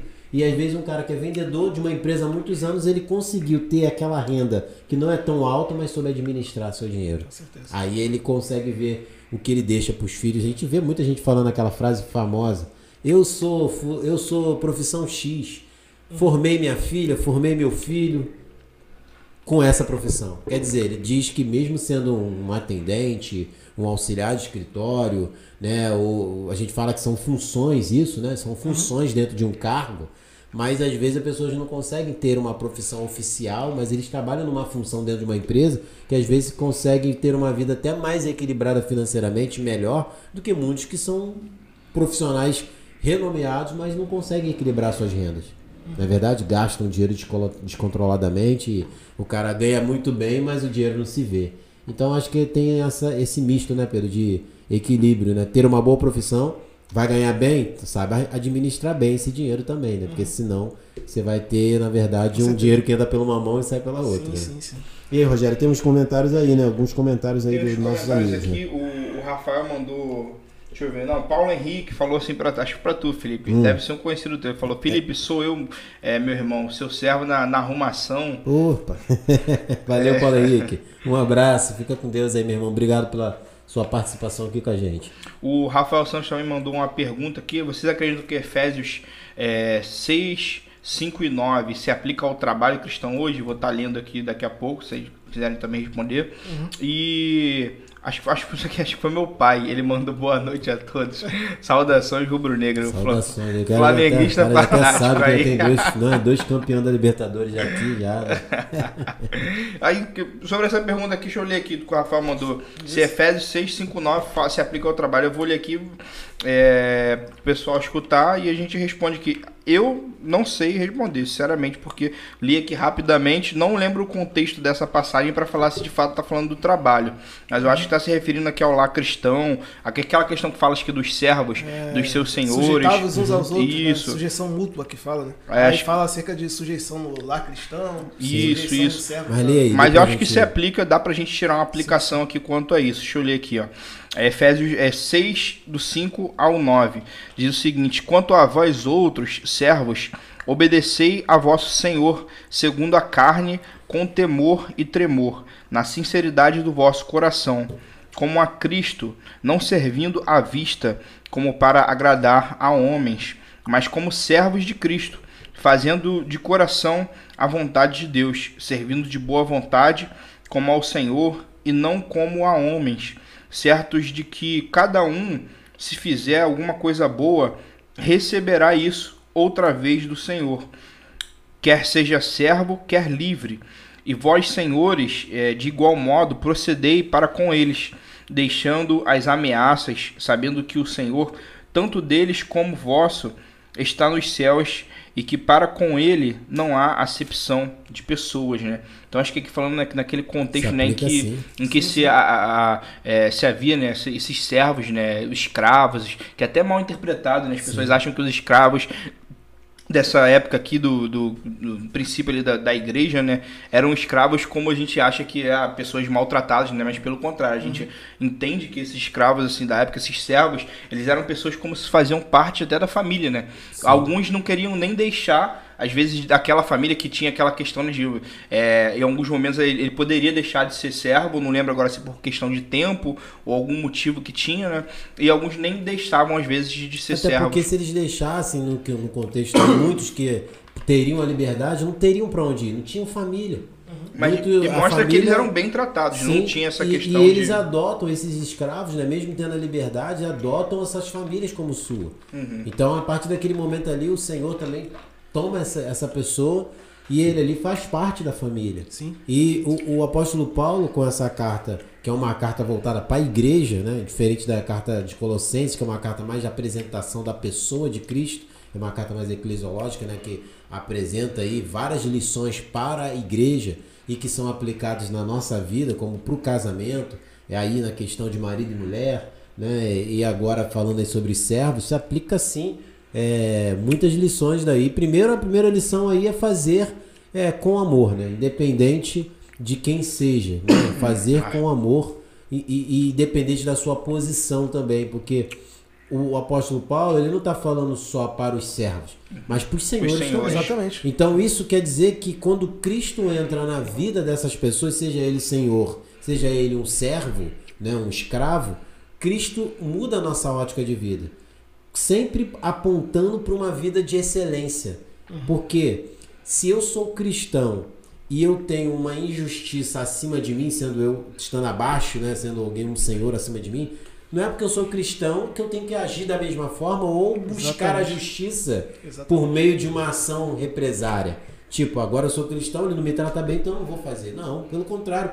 O apóstolo Paulo fala: faça mais ainda. Porque até mesmo o próprio testemunho vai trazer um sinal da diferença da nossa vida. Porque a ideia de um escravo que serve a um, um senhor e é maltratado num, num, quesito maior, qual o desejo desse escravo no seu coração? É sair daquela vida. Uhum. É no, mas em Cristo, o escravo ele vai fazer ainda com mais excelência. Você pode ver que o apóstolo Pedro vai falar isso também lá na carta dele, na primeira carta de Pedro, a respeito das mulheres com maridos não crentes. Uhum. Verdade. E ele vai falar justamente porque é o testemunho. É o testemunho. Por isso que a visão reformada, né, principalmente dos reformadores, entender que Cristo é Senhor de todas as áreas de nossas vidas, mostra que em qualquer posição que eu esteja, seja eu varrendo a rua ou dirigindo uma mega empresa com várias pessoas a, minha, a minha responsabilidade, eu tenho que tratá-las com amor. Verdade. O princípio do servir, do trabalho é com amor. Igualdade, né? né? Então isso aí vai fazer com que nós possamos é, entender que o testemunho vai falar mais alto. Cristo vai falar nesse testemunho desse servo que, mesmo não sendo tão bem tratado pelo seu Senhor, ele continua fazendo o que é certo aos olhos de Cristo. Então há muita adição Perfeito. aí. Acredito que o Rafael é, é, colocou para colaborar. Quer falar mais já do que o homem tudo. já falou? perfeito, perfeito. E Pedro, é, acho que o Rogério vai fazer mais uma pergunta também, que agora sim, a gente sim. entra mais nessa parte dessa questão da profissão, né, o uhum. cristão, o mercado de trabalho, mas como é que a gente vai pensar agora nessa questão da preparação da profissão, né? Antes de já estar no mercado, principalmente essa parte acadêmica. Fala aí, Rogério, o que, que você tem pra gente aí? É, é uma pergunta também que a gente separou que eu acredito que vai ser que é muito boa também de ser conversado, né? Quanto a essa questão do trabalho, é a seguinte, como é, deve o cristão né, se posicionar no ambiente universitário, que é um ambiente né, que a gente ouve falar é muito aí da, da questão de muitas vezes cristãos que entram e daqui a pouco saem até ateus ou algo do tipo, onde se tem, acredito que uma influência né, muito grande, dependendo até da, da matéria que a pessoa vai fazer, né, tem um peso aí muito forte contra até mesmo o cristianismo, contra a fé, né, e como que é, é o, o, cristão, ele, ele se prepara, ele deve agir, né, deve se portar nesse ambiente universitário. É, eu acredito que deve, é, é muito difícil, né, tanto na escola quanto na faculdade, você se colocar como cristão. Talvez isso às vezes vai servir de, de perseguição né, para a sua vida. E como você acha aí, como você vê que o cristão deve lidar com essa situação? É, eu acredito até que de forma. Dá também tua experiência, né? Sim, se tu quiser. Eu acredito até que de forma similar, eu acredito que é, a gente pode observar os parâmetros descritos na própria, nas próprias escrituras, né? Quando João ele vai ser filho em Apocalipse né, das cartas feitas às igrejas, né?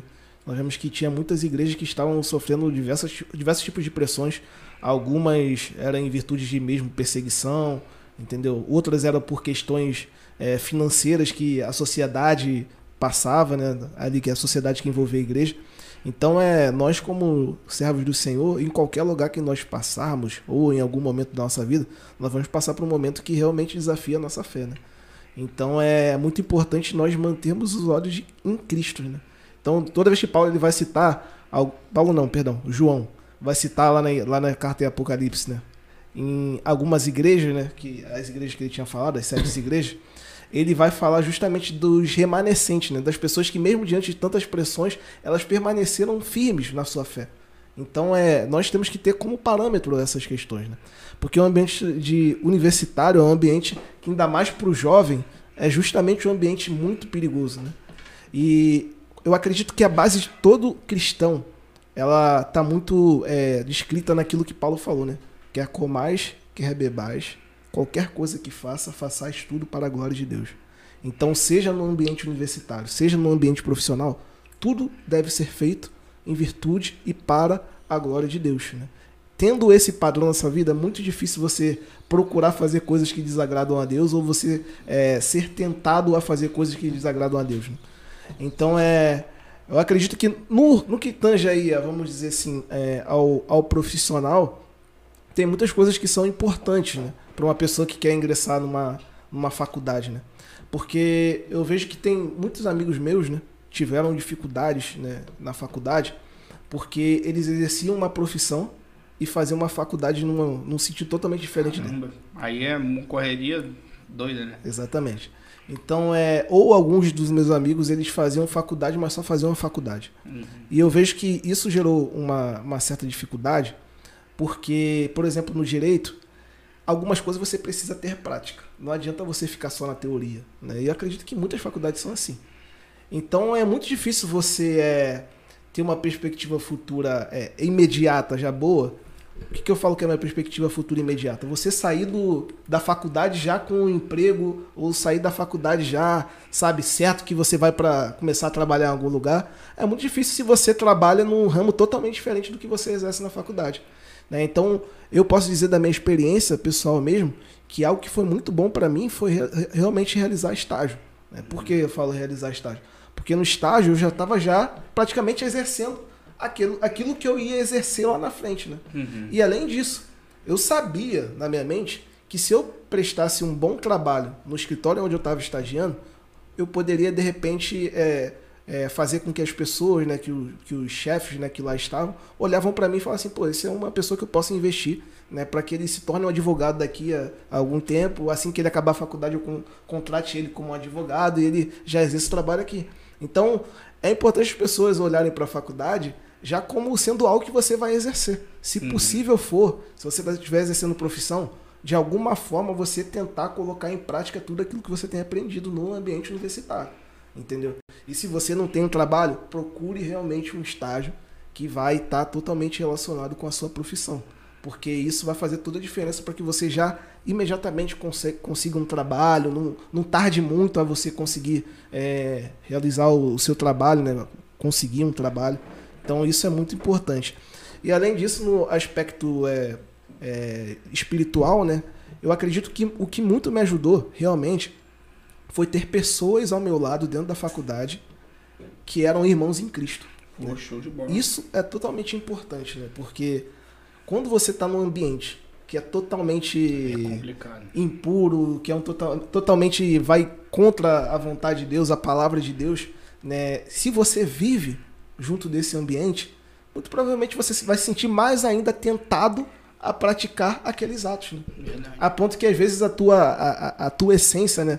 Ela acaba se deturpando a ponto de pessoas, muitas vezes, eu já vi muitos relatos assim, de pessoas que eram cristãs, né? E entraram na faculdade, que a pessoa sai da faculdade e a pessoa fala, pô, cara, isso daí parece que nem, nem a pessoa, aquela pessoa que eu conhecia Verdade. lá atrás. Né? Então, muito disso é porque você está envolvido com pessoas que não é do mesmo espírito que você é entendeu? Que não tem o mesmo espírito que você, que não é o seu irmão em Cristo e que vai te influenciar a fazer coisas que desagradam a Deus.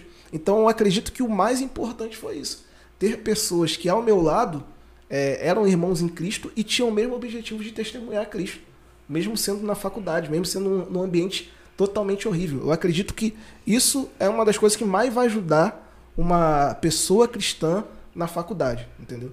Ela ter pessoas ao seu lado que é, da mesma forma que você está lá na faculdade para aprender, né, para você exercer sua profissão lá na frente, e na, nada além disso. Não tá para a faculdade para aprender e, e, praticar todos os atos que desagradam a Deus, né? Então acho que isso é muito importante, muito importante mesmo. É, mas eu vou botar um pouco aqui de lenha aqui na fogueira. mas tem um outro lado, né, Pedro? Muita gente chega na faculdade sem uma cosmovisão cristã. Exatamente. Sendo Verdade alguém que professa fé em Cristo. Tem muita gente que chega na faculdade com uma teologia totalmente distorcida. E quando chega lá, encontra outros também que não são e que dizem que, que são, e que começa né, a misturar tudo ali, e daqui a pouco na verdade não foi o ambiente que te contaminou. É foi você que já foi despreparado. É aqueles que são, na verdade, não são, né? É, foi despreparado ou por você mesmo não ter uma vida alicerçada na palavra, Exatamente. ou também não houve também colaboração da sua congregação. Que hoje eu creio que a igreja deve focar muito nesse trabalho com jovens. Com certeza. De preparar jovens para o ambiente universitário. Uhum. Porque a gente tem um povo lá que luta muito para distorcer o conceito de Deus na mente do jovem. Que muitas das matéria, vezes a matéria não tem nada a ver com, com religião. É. Mas no final vem o, é, o suposto professor e, gente, é, quem diz que ele existiu, sei lá, hein? Cuidado, hein? Tem dúvida, hein? É. Aí o cara já sai, pô, professor, cara brabo de, de, de, de ciência, de, de física, será que, será que ele não tem razão? Cara, nunca pensei por esse lado. Aí vem o outro aqui que tá sentado do teu lado, ó. E, e, quando a tua cosmovisão está definida, a sua teologia é firme, uhum. você já até brinca aqui, você, você ri aqui no seu consciente para não é, estourar uma, uma polêmica ali, mas você até ri e você não crê nisso, porque Cristo está fincado na Com sua certeza. mente. E eu lembro disso quando o Nicodemos, Augusto Nicodemos, contou um episódio desse, fazendo um mestrado, se não me engano, na África do Sul. Ele foi muito tentado em algumas questões pessoais dele, que provaram que mexeu com a fé dele. Porém, ele teve pessoas que trouxe ele ali, orientou ele, né? Sim, sim, e sim. ele conseguiu rever que aquilo que ele estava ouvindo lá não era uma verdade, apesar de ter mexido com ele em questões teológicas, que era uma faculdade voltada para teologia. Imagina então em questões que são absurdamente anti-Deus e muitas das vezes tem jovens ainda que se deixam levar por isso. Exatamente, né? Onde que você está construindo essa casa? Na areia? É. Será que a sua vida toda você construiu essa casa na areia? né? Você, é a não teve uma favor base- que hoje a igreja trabalhe mais esse tema? Com certeza, Né? com De certeza. forma pegar aí os pré-adolescentes Com lá da UPA, né? Com E, e outros departamentos e vir já trabalhando esse conceito de mercado de trabalho, de o que, que você quer, Sim, né? sim. Como profissão, né? E acho que isso vai trabalhar bastante pro futuro, né? Exatamente, Ajuda, né? porque acredito que tem muitas pessoas que elas vão para esse ambiente de universitário sem ter- ter qualquer noção do que vai encontrar lá, né? Acha Então, que é mais é- um playground da casa, né? E é aquilo, fazer amigos, né? É aquilo, né? O que, que tem que te preparar para isso, né? Será que é o próprio ambiente? Ou se é- será que é a palavra de Deus? Será que Sua família, a sua né? família, a igreja. a igreja, né? Então, é, é muito importante você já entrar sabendo o cenário em que você vai encontrar, né? Porque realmente isso tudo que você falou é muito importante. Se a pessoa não teve, não teve a sua fé firmada em Cristo a sua vida inteira, quando ela entrar na faculdade, vai ser bastar só um sopro ali para que ela já, já siga para outros rumos, siga para outros caminhos, né? Caminhos esses que, que não engrandecem a Deus e que não glorificam a Deus. né? Então é, é muito importante você ter uma base sólida na palavra de Deus.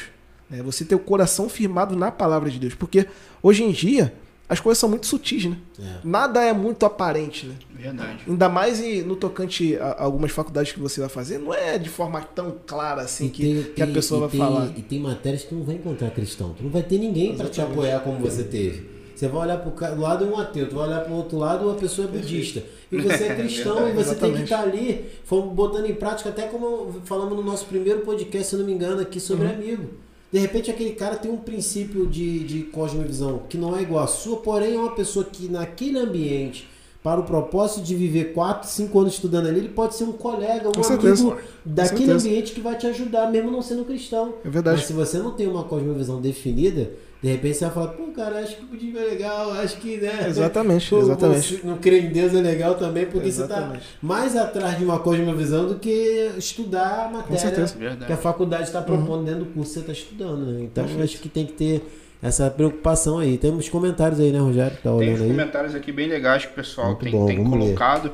É, um, o Rafael fez aqui um comentário né, bem interessante, que é o seguinte: a universidade surgiu dentro da igreja, temos que tomá-la de volta. Isso aqui é verdade, né, cara? Eu tava até vendo, eu tava vendo um vídeo outro dia no YouTube que a, aquela faculdade, né, bastante conhecida, é Harvard, não sei, não sei É, como é que exatamente. pronuncia. Ela era uma, uma faculdade que foi fundada justamente por cristãos na, na- nessa intenção e várias outras faculdades bem conhecidas e renomadas, não só lá fora, mas aqui no Brasil também, foram justamente fundadas por cristãos com é, é, é, intenções né, é, de. Harvard, por exemplo, acho que foi para preparar pastores e tudo mais, se eu não me engano, a gente vai falando besteira. Mas muitas mesmo, né? Tanto que a gente vê que muitas até hoje têm nomes, como hospitais, né? Tem nomes é, relacionados a alguma coisa cristã. E de fato é verdade. Exatamente, né? Se você for ver exemplo de Genebra, né? Genebra. onde diversos países onde que a reforma ecoou, né, tiveram as universidades sendo criadas. né? É, tem um, além disso, não só, fugindo até mesmo dessa questão da, da universidade em si, nós vemos diversos exemplos de reformadores reformando toda a sociedade. Verdade. né, em que elas estão. Então, tem exemplo do Abraham Kuyper, que, Abraham Kuyper. que ele foi um político muito influente na. Pastor e né, Exatamente, saiu do, perfeito. do pastorado para trabalhar, voltado Exatamente. para isso. Né? Então é, é necessário que a igreja haja em, em É. todos os ramos da sociedade. Né? Hoje Não quem pode, é- não pode definir como, ah, não, isso daí não, não é de Sim. Deus, isso daí não é. Verdade. Não, tem que, isso daí tem que ter distância. Não, é, é- nós temos que colocar a mão na massa assim e honrar a Deus, testemunhar a Deus onde, que, onde quer que estejamos. Dois irmãos aí que, que acho que vale a pena citar também, que, que nossos contemporâneos, né, atuais e pra caramba do nosso tempo, que vale a pena ouvi-los também, eles falam muito sobre isso, muito bem, Jonas Madureira e. Franklin Ferreira. Sim, sim. Né, principalmente Jonas Madureira, ele fala Fala muito sobre isso. Verdade. Né, porque ele é um, um- um um, não só um pastor teólogo, mas também está envolvido no meio universitário. Então, filósofo ele, também. É, filósofo fazer, e, e fazer, ele traz essa visão aí. Fazer jabá também, de repente meu amigo esteja vendo também, o Eric, Eric Tigueiro, né, que ele tem um, um projeto lá na CRU, né, que é justamente eles fazem trabalho na universidade, mas voltado para as missões, entendeu? Bem então legal. é algo que eles também fazem lá que, que é um trabalho muito bom. Né? Inclusive lá na igreja, é, um dos motivos de eu ter entrado lá na igreja que eu falo né, foi que quando eu fui lá a primeira vez, é, a nossa mocidade estava fazendo um trabalho lá na porta da, da Universidade Abel, né, em que estava tendo o Enem. Eles estavam realizando oração por todos os jovens que iam fazer a prova do Enem e tal, é, falando um pouco a respeito de Deus. Então, eu já vi que ali já tinha uma preocupação voltada para toda essa, essa questão, né? Porque o Enem é só a porta já de, daquilo que você vai cursar a vida inteira. Né? Então, pô, tem diversos exemplos aí de, infelizmente, né, de amigos que não tiveram nem essa base sólida, né, essa cosmovisão cristã, né? E isso acabou acarretando justamente nessa, nessa questão de afastamento né, da igreja, afastamento de Deus, após o período da, da universidade, né? A ponto de você olhar e não conseguir identificar mais quem é a pessoa. O pastor, pastor Eli, reverendo Eli, nosso pastor, né, da Igreja Presbiteriana de Marechal, um abraço, pastor. É, ele colocou aqui, ó, ênfase na cosmovisão cristã antes de entrar na universidade. Falar sobre isso na igreja aos adolescentes é fundamental, né? Aí o Rafael também colocou: a boa ciência nunca vai contradizer a escritura. Devemos ocupar todas as áreas. Os jovens cristãos devem ser estimulados a serem médicos, advogados, Perfeito. professores e etc. Perfeito. Muito bom. Obrigado, Muito bom. Rafael, meu amigo. Um abraço também para você. Uhum. É, e acho que aprender isso aqui, né? E, passar por jovens. E, e acrescento, volto a falar, incentivá-los a isso, mas também incentivá-los a ter humildade, a não desvalorizar certas profissões que muitas das vezes, como você bem falou, acreditam que elas são inferiores a essas. Porque quando um camarada sai de lá, se ele realmente é ensinado de forma correta, ele vai ver um padeiro, ele vai ver um marceneiro, uhum. um, um, eletricista, que de repente ele acha que a profissão.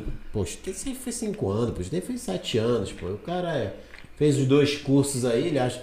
Não, todas as profissões são dignas. E interessante, né, né que nessa, nesse ponto que você estava falando acerca da cosmovisão, a gente não pode pensar que isso é algo exclusivo da igreja. Por quê? É muito. Hoje em dia, em todas as áreas são assim. A gente, se a gente for pensar, né? Tem muitos pais que transferem a responsabilidade da educação do filho para as escolas. Então, com certeza também existem muitos pais que vão pensar que toda essa questão da cosmovisão tem que se desenvolver dentro da igreja. Mas isso começa de casa. De casa. Então é. A gente não pode observar isso como sendo uma responsabilidade tão somente da igreja. Isso daí também é uma responsabilidade dos pais em casa. Né? Será que você está dispondo de seu tempo para estar tá ensinando os santos caminhos da Escritura para o seu filho? Será que você está dedicando justamente esse tempo para isso? Porque é muito fácil chegar lá na frente e teu filho é, começar uma faculdade, por exemplo, se desviar dos caminhos do Senhor e você falar, tá vendo? Na época a igreja não tinha nenhum trabalho voltado para isso.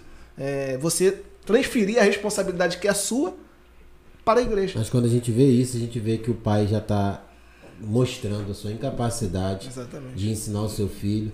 E é aquela coisa que a gente vê em Adão, né? No final, foi ela. Exatamente. Né? Aí isso, a serpente não teve quem jogando pro outro. Não é. teve quem apontar, então tá, deixa comigo. Mas é essa questão, poxa, eu não ensinei, mas a igreja, foi, a culpa foi da igreja, que não tinha um trabalho. Que se tivesse, eu tinha feito mais em casa. Porque se tivesse tinha um trabalho na igreja, o garoto ia vir com uma coisa da cabeça que ele aprendeu na igreja, eu ia ter que ensinar. Não, tem que começar em casa.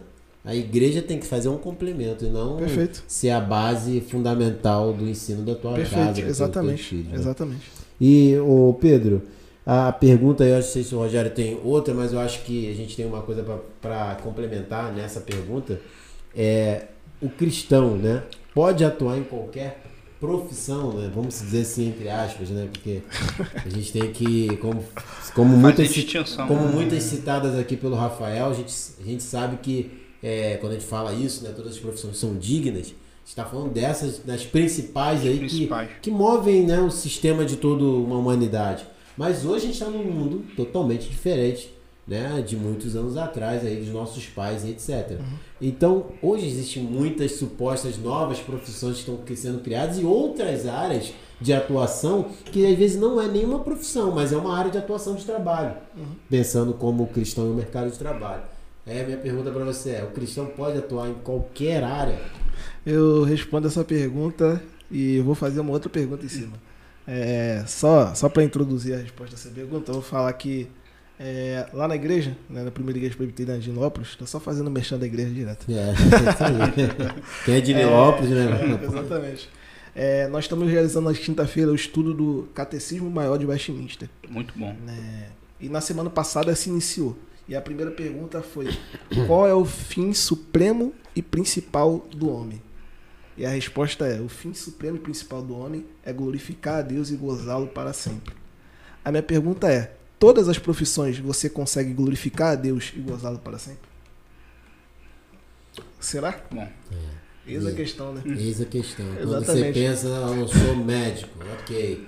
Mas aí você vai pensar numa área que é complicada para o cristão atuar ali e né, glorificar a Deus. O que, o que, que você. É, é, a gente não adianta, a gente tem que ser claro e objetivo, né? Sim, Nossa sim. vida ela é distinta uhum. do, do que a gente diz qualquer outra Com certeza. qualquer outro tipo de pessoa. O cristão uhum ele é uma representação de Cristo, no sentido da pessoa de Cristo, que tem suas características e ações, e o cristão ele procura viver segundo essas características e ações que vão nos apontar para ele, que é o sim, nosso sim. Senhor. Né? Uhum. Então, é, se a gente diz que em tudo que a gente faz estamos fazendo diante de Deus, como é que a gente vai fazer certas profissões atuar em áreas no mercado de trabalho, né? E que vai comprometer a nossa cosmovisão, a nossa vida com a, com a palavra e dizendo aqui no final, não, tô aqui honrando a Deus. Fazendo tudo isso que a Bíblia até me, me choca em relação a isso, mas eu tô honrando a Deus. Como isso? Não. Exatamente, né? Então é. Eu acho que esse é o, é, é o padrão né, na escolha de qualquer tipo de profissão, né? Será que essa profissão glorifica a Deus? Eu acho que isso daí me lembra muito do exemplo de até mesmo de Zaqueu, né? Zaqueu era um publicano, né? era uma profissão totalmente mais vista na, naquela sociedade, né? Justamente porque eles tinham aquela fama de é, não repassar, de repassar o valor, sim, né, para Roma, né, naquela época, mas além disso, deles pegarem um valor que era maior do que é devido como tributo. Né? Então, é, qual foi a postura de Zaqueu depois que Zaqueu se encontrou com Jesus? Devolver tudo aquilo que ele tinha pego de maior e entregar para cada um. E restituir ainda aquele que ele tinha pego é, um valor ainda maior. Então, eu acredito justamente nisso, né, que nem todas as profissões, né, você é capaz de cumprir esse fim supremo aí que o nosso catecismo maior diz, né, que é, é de glorificar a Deus, né, e gozá-lo para sempre. E a é. gente tem que ver, né, tem que ver a raiz dessa motivação de atuar numa área como essa, né?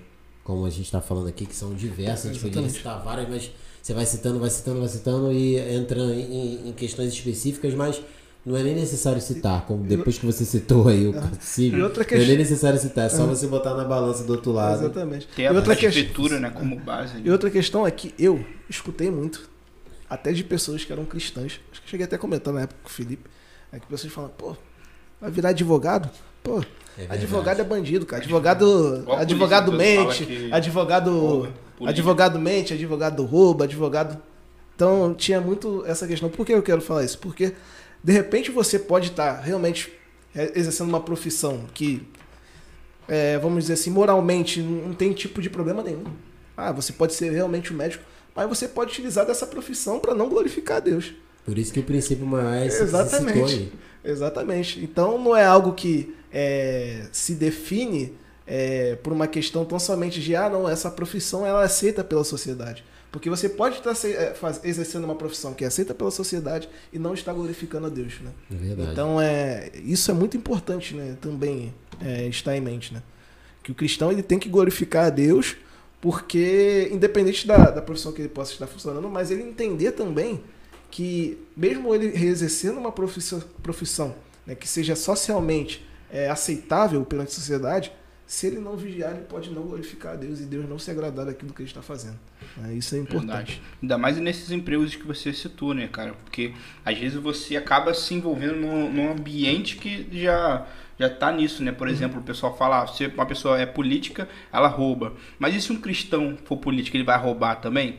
Ele vai usar ali de artifícios para se beneficiar ou algo do tipo? Não, pelo contrário. Mas também é, é bem complicado, porque você estando num meio é, é, que tem talvez um, um peso né, muito forte em cima disso, você tem que lutar para não se corromper, né? Porque senão você vai se corromper e, e ser sal, ser luz, né? E é uma questão bem, bem legal de se falar também. E uma questão que eu, que eu, que eu até quando eu estava pensando, vim para falar aqui com vocês aqui, eu já até pensei também uma questão que muito tem feito, é, gerado no meu coração esse desejo de estar falando acerca desse assunto, é que o que faz muitas das vezes as pessoas não glorificarem a Deus no seu trabalho? Nós vemos que hoje em dia tem muitas pessoas que, em virtude da pandemia, elas têm receio de ser demitidas tem medo de ser demitido. Verdade. E esse medo automaticamente demonstra uma falta de confiança na providência de Deus. Né?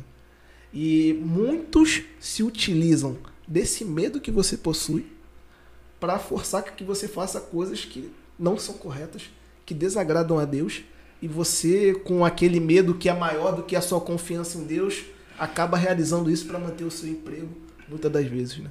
E um exemplo que é padrão para todos nós cristãos é o exemplo de José, né? Que se a gente for José. observar o âmbito em que José estava. José era um dos homens em que Potifar né, escolheu para, por mais que ele era, era mordomo, José ele administrava toda a casa de Potifar. Será que uma pessoa que tivesse esse receio de ser demitida, de ser mandada embora, ainda mais se a gente for olhar o contexto de José, José era, antes disso, ele foi escravo, antes disso, ele foi vendido pelos seus irmãos. Se a gente for pensar em José, naquele momento em que a mulher de Potifar tentou agarrá-lo ali da, é, é, é, a força, né? Se ele colocasse tudo isso em sua mente, pô, se eu não realizar isso agora, que ela está me propondo, de repente eu volte a ser escravo. De repente eu volte a sofrer o quanto eu sofri na minha vida. Será que se ele tivesse esse receio maior do que a confiança em Deus, ele teria fugido? Acredito Verdade. que não. Acredito que não. Então, acho que ainda mais nesse momento de pandemia, é importante a confiança está em Deus, não no trabalho. Nenhum momento nossa confiança pode ser maior no trabalho do que em Deus, porque na verdade é, o trabalho é um meio no qual Deus nos concedeu para prover o sustento. Verdade. Mas Deus, independente da gente estar empregado ou não, Ele continua nos provendo o sustento. o sustento. De repente, é, não da forma que você almejava, sonhava, de repente você almejava comer picanha todo dia, mas você vai ter que comer ovo todo dia. Mas é, é melhor você comer ovo todo dia, até o final da sua vida, do que você comer picanha todo dia e você não estar glorificando a Deus. Né? É, não está debaixo da, do, da, da, proteção e da, da do cuidado de Deus. De Deus né, Exatamente. Né, você está provendo pelos seus próprios meios. E eu vou falar com muita tristeza, cara. Eu já tive amigos que tive do meu lado, é, no meu passado sem Cristo, e, e a vida mudou né? Eu, pela graça de Jesus, vim a Cristo e outras pessoas preferiram entrar em caminhos difíceis, até mesmo atuando em área de, sabe, caminhos que a gente vê hoje que a gente fica assim entristecido, sim, sim. ver pessoas que têm muito talento começar a se envolver com estelionatário, uhum. começar a se envolver com questões de, de falsificação de, de coisas, sabe, vender produtos que né, a procedência não é ori exatamente, original, exatamente. não tem uma coisa isso tudo isso por, por um meio de dizer, não, estou vendendo, estou trabalhando, e está realmente. Mas é aquilo que você falou, a motivação desse trabalho, dessa profissão, dessa ação, não está glorificando a Deus. E às vezes é algo que a gente fala assim, né? Para justificar tudo isso. Mas eu tenho que trabalhar, né, cara? Uhum. E aí, quem vai mancar? Quem vai sustentar? Você? Então, meu irmão, não se mete. Deixa o que importa é que eu tô correndo e Deus vai estar tá vendo que eu tô me esforçando. É, mas não é o nosso esforço, né? É a direção de Deus que, que, que tá, no, tá, na, tá na direção, não é o nosso esforço. Uhum. Né? Porque às vezes eu me esforço para tantas coisas, principalmente para buscar esses trabalhos, esses meios rápidos, mas não tá agradando a Deus em nada, né? Então acho que, como você falou, Pedro, é, é realmente analisar a oportunidade de estar exercendo uma profissão e analisar para quem né, domina aí, quem tem a confissão, quem né, uhum. lembrar desses, desses textos mas mais ainda lembrar das escrituras. Lembrar Exatamente. desses exemplos de, de José. Lembrar de outros exemplos. Sim, né? Até diversos... mesmo Abraão. Perfeito. Que tinha toda uma questão ali no seu povo e quando ele saiu, ele saiu como?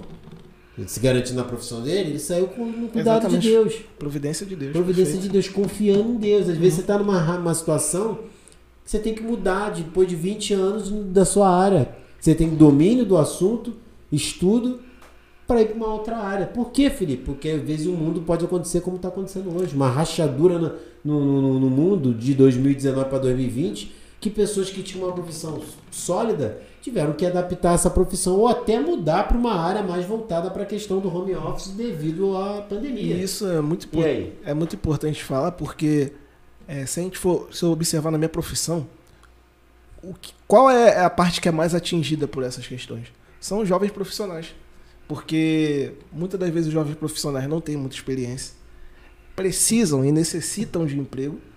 Então, é, o, alguns né, chefes, né, eles acabam é, tentando justamente usar isso, né? usar isso ao favor dele de fazer que você faça coisas que, que não são corretas, que nem sempre agradam a Deus. Né?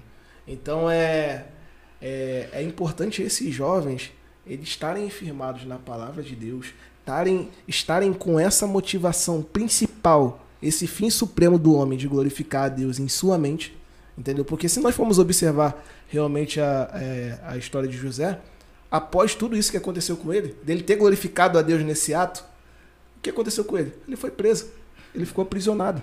Não teve nada de falar, Exatamente. caramba, passei por tudo isso, agora tô mais Tô mais em cima do que embaixo. Né? Ou seja, ou seja então se o cristão ele tiver que perder o emprego dele por conta do, do evangelho, ele tem que Exatamente. perder, tá disposto para isso. Prazer pra ele. Isso tem que ser um Exatamente. prazer para ele, perder Perfeito. o emprego por, por amor ao evangelho, tem que ser um prazer, ele se sentir no mesmo hall ali de Paulo, desses homens que falam, meu irmão, não sou nem digno, eu falo no hall, Verdade. no sentido que eles Exatamente. identificaram quando eles sofriam por Cristo. Tô todo arrebentado aqui, não sou nem digno de estar arrebentado por causa de Cristo, porque eu tô é verdade, verdade. semelhante a ele é uma nesse bem-aventurança, né? né? Então porque acontece muito Nem isso. sempre o ato de glorificar a Deus na visão do, das pessoas que estão ao redor, vai parecer, tipo assim, a escolha certa que você tomou, né? Porque Verdade. às vezes a pessoa pode olhar José e falar assim, pô, esse cara tomou a atitude errada. Pô. Esse cara é doido. Pô, o cara foi lá, não, não se deitou lá com a mulher de Potifar, agora o cara tá preso. Então, se daí, de repente, na visão das pessoas que estão ao seu redor, seja algo errado.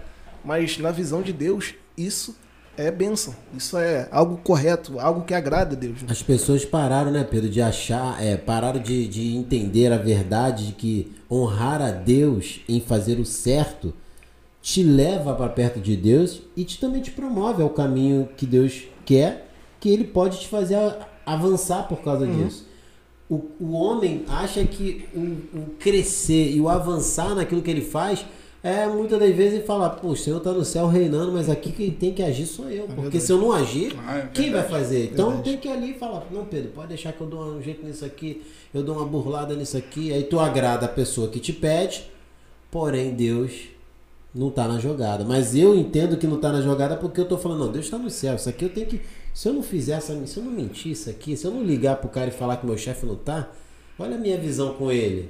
Né? Ele prefere fazer é, mentir e agradar o chefe naquela situação para ganhar um ponto, Exatamente. do que dizer não e botar em risco o trabalho dele, mas honrar a Deus, crendo que Deus, por meio desse ato, pode ainda continuar e vai abençoá-lo. No sentido de que ele fazendo o que é correto, a bênção de Deus pode ser tanto ele perder o trabalho, como também ele Verdade. ter o respeito da chefia dele, sim, porque sim. aquilo ali o Senhor vai colocar no coração daquele ímpio e falar: é, esse cara é diferente. Verdade. Exatamente. Não dá pra pedir para ele ligar ou então dizer para atender e falar que eu não tô, que ele não vai fazer. Eu vou pedir o outro que o outro faz, mas esse aí exatamente, não vai fazer não. Exatamente. Mas eu vou continuar com ele porque é bom ter um cara correto como esse aqui, outra... que não mente nem para mim, nem para minha, nem para minha acobertar. Né? Então coisa, você tem essa possibilidade. Às vezes você a, a, pessoa pode ter um receio de que pô, isso daí vai me causar é, uma demissão. E de repente isso daí pode ser fruto para casar mudança realmente no seu chefe, no seu superior, né? Porque se a gente for olhar, um exemplo claro disso daí é Sadraque, Mesaque e Abidnego. Eles poderiam muito bem, muito bem lá se curvar ao, ao Deus lá, né, adorar o Deus, bem. mas a atitude deles glorificou a Cristo de tal maneira, glorificou a Deus de tal maneira, que o próprio rei, né, se rendeu também ali, né, naquele é. momento lá, Deus também, né, mandou tirar a estátua. Então é isso é muito interessante, a pessoa é, ter essa visão de glorificar a Deus em todo o tempo, né, independente de qualquer ambiente que você possa estar vivendo, um ambiente profissional que está vivendo, essa deve ser a nossa régua, né? Esse deve ser o nosso parâmetro. Verdade.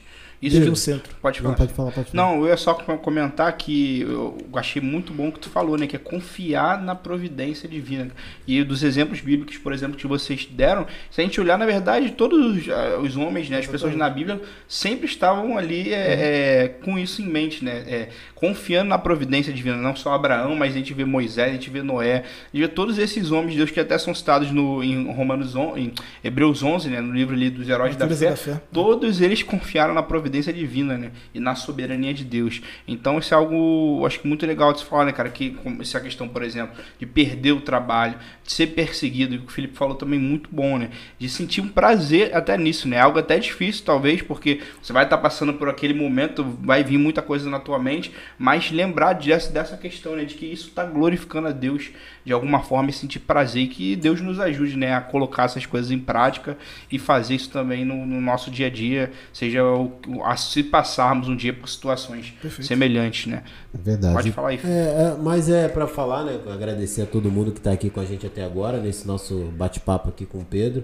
Né? Acredito ter sido, tá sendo um bênção, né? E agradecer a todos vocês pela audiência aí, né? E pedir a vocês que, né, mesmo que a gente já caminhando para o nosso final aqui, é, compartilhar esse link para que pessoas depois vejam essa, esse nosso podcast. Em breve também a gente vai estar aí tendo esse nosso podcast completo nas plataformas de áudio também. Em breve também esse, esse e todos os outros podcasts que já fizemos até agora vai ter os cortes aí, vocês podem acompanhar no canal de corte Simplicidade Tá Cristã. Podcast, tá na descrição aí da nossa nosso podcast aqui e agradecer a cada um de vocês que estão aí junto conosco até agora. E a gente já caminhando pro final, ô, Rogério, eu acho que vale a pena, né? Pedir o Pedro para fazer aí um resumo Caramba, tu É, leu, tu tu leu né? minha mente, eu tô pensando. falando assim, a gente tá olhando para os jovens, a gente minha tá olhando para jovens, a gente tá olhando A gente é, não pra- combinou essa pergunta, é, não. mas a gente está olhando para jovens e está olhando também você para si mesmo. Qual era a mensagem que você daria para uma pessoa da tua própria idade e, e para outras? Porque acho que essa questão do cristão e o mercado de trabalho, a gente vê vários cristãos de qualquer idade, né, cara? Ainda tendo essas Verdade. dificuldades. Pessoas até mais velhas buscando aí um, um, ao lugar ao sol no mercado, mas ainda não conseguiu se encontrar numa profissão. Sim, sim. Então, qual era a mensagem? Qual a mensagem que você pode deixar, não só para os jovens da galera da sua igreja que vai assistir também, que muitos que vão assistir depois, outros que vão também assistir esse podcast? Qual a mensagem que você tem aí para a gente já caminhando para o nosso final? É, de repente, né, quando a gente falou acerca daquela primeira pergunta, né, de que, pô, qual é como você deve escolher, pensar na, o que você deve pensar na hora de escolher uma profissão. De repente você tenha pensado né, no aspecto financeiro, né? De repente a pessoa que esteja nos assistindo tenha pensado nisso. E ela acha que por ela ter pensado nisso, está engajada no emprego em que ela não sente prazer, né? E que ela não não entende o real fim do trabalho, né? Que é servir. É, posso dizer para essa pessoa que ainda há tempo, né? Independente, ainda mais sendo jovem, se nossa palavra agora está direcionada ao jovem, há tempo de você observar realmente uma profissão em que você vai servir a Deus, que você vai glorificar a Deus, que vai te dar prazer, que você ama exercer, né? Sem pensar em questões financeiras. Eu acredito que ainda há tempo, independente da idade, até que você de repente possa estar, entendeu? É, e além disso, é que o nosso alvo, né? Como eu já falei aqui diversas vezes, né? Parece até mexendo também, mas não é. Nosso alvo é glorificar a Deus. A nossa vida foi feita para glorificar a Deus. A partir do momento em que nós observamos segundo a palavra de Deus, né? Todas as ações que foram realizadas por Deus lá em Efésios 1 vai dizer, né? Que nos predestinou, né? De antemão, né? É, e que Cristo, né? Por meio do seu sacrifício, né? Justificou todos os nossos pecados, né? Que por meio da ação do Espírito Santo, né? Que é imputada essa graça irresistível em nossas vidas, né? Quando você observa tudo isso, um Deus que tanto fez por nós, você tem que viver uma vida para a glória dele. Então, é por mais que existam desafios né, na nossa jornada profissional que possa nos fazer nos desviar disso, que nós tenhamos sempre em mente essa questão de glorificar a Deus, independente daquilo que nós fizermos na nossa profissão. Não ter pensamentos voltados, né, é, direcionados por, essa, por esse mundo. Porque o pensamento desse mundo é totalmente materialista. Ah, não, você tem que escolher uma profissão que vai te dar dinheiro, você tem que fazer algo que vai fazer você ganhar. Não, você é maluco, cara, de não cumprir isso que o chefe tá mandando. Tem que cumprir, cara, porque você vai ganhar mais dinheiro, você vai ficar mais, mais influente. Hoje em dia é isso, você vai ficar mais influente. Né? É, mas não, irmãos, é, assim como diversos exemplos que tem, é, temos aqui na Bíblia, do, é, na Bíblia de Deus, é, quantos homens né, que antes de pensar em desobedecer a Deus, desagradar a Deus, procuraram glorificar a Deus com a sua vida e foram altamente né, abençoados por Deus, né? Assim como José, como a gente falou, como tantos outros exemplos que tem na Bíblia, né? Então é, a gente consegue enxergar que realmente o que importa é glorificar a Deus e que vale a pena glorificar a Deus. Porque Amém. a nossa vida não se resume a esse século. Esse mundo ele pensa de uma forma secularista. Né? Porque tendo em vista que eles não têm essa visão do que há um mundo por vir, há é, a glória por vir, eles pensam em fazer tu, realizar tudo que eles podem aqui na Terra. Porque para eles a vida se resume a isso, ao que está aqui. E não ao, algo que vai, por, vai estar por vir. Mas a nossa vida é totalmente diferente. Nós não temos uma visão secularista. Nós vislumbramos aquilo que Deus nos preparou e que Ele mesmo já falou na sua própria palavra. Amém. Então isso é, deve ser a base do nosso pensamento de ter uma vida que realmente reflete e testemunha Cristo, independente do local que nós estejamos, e que venhamos realmente viver para glorificar Cristo, glorificar Deus durante toda a nossa vida. Amém. E Rogério? Amém. Pô, cara, foi bênção demais, prazer. Muito obrigado mesmo pela tua participação Nossa. aqui. Pra gente é um prazer te receber e, e, foi bênção aí, acredito que foi muito bom. Tudo que foi conversado. Eu queria agradecer é, o pessoal, que ainda tem, tem bastante gente nos acompanhando. Muito obrigado, pessoal, por tudo aí, pelos comentários, pela participação de vocês. Ler aqui rapidamente. Alexandre, né, comentou, Pastor Eli, Paulo Henrique, Keller, Monique, Rafael Santos, o meu pai também aqui, né? É, agora a Ana Carolina mandou que foi uma benção acompanhar o podcast. Muito obrigado, minha irmã. Minha irmã. Muito a obrigado, irmã, minha irmã. então já, já se inscrevam um abraço, aí no Carol, canal. Um abraço, Carol. Se inscrevam aí também no canal. Peço os irmãos aí, é, aí nos ajude aí a compartilhar essa mensagem de alguma forma por meio dessas conversas aqui, glorificar a Deus também, né?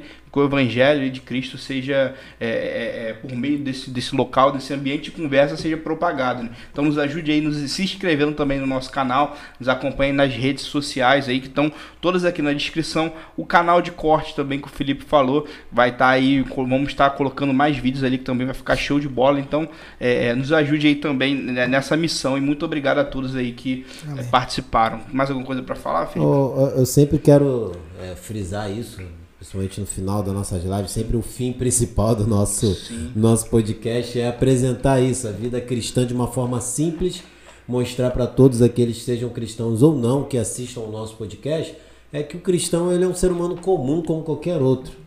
Né, no sentido da sua naturalidade, de ser uma pessoa que não é um anjo, não é né, uma pessoa que é um robô, mas pelo contrário, é uma pessoa que tem sentimentos, tristezas, alegrias, mas a diferença na nossa vida é o Espírito de Deus. Né? Então, é Ele que nos fortalece, é Ele que Amém. nos faz sermos luz em meio às trevas desse mundo.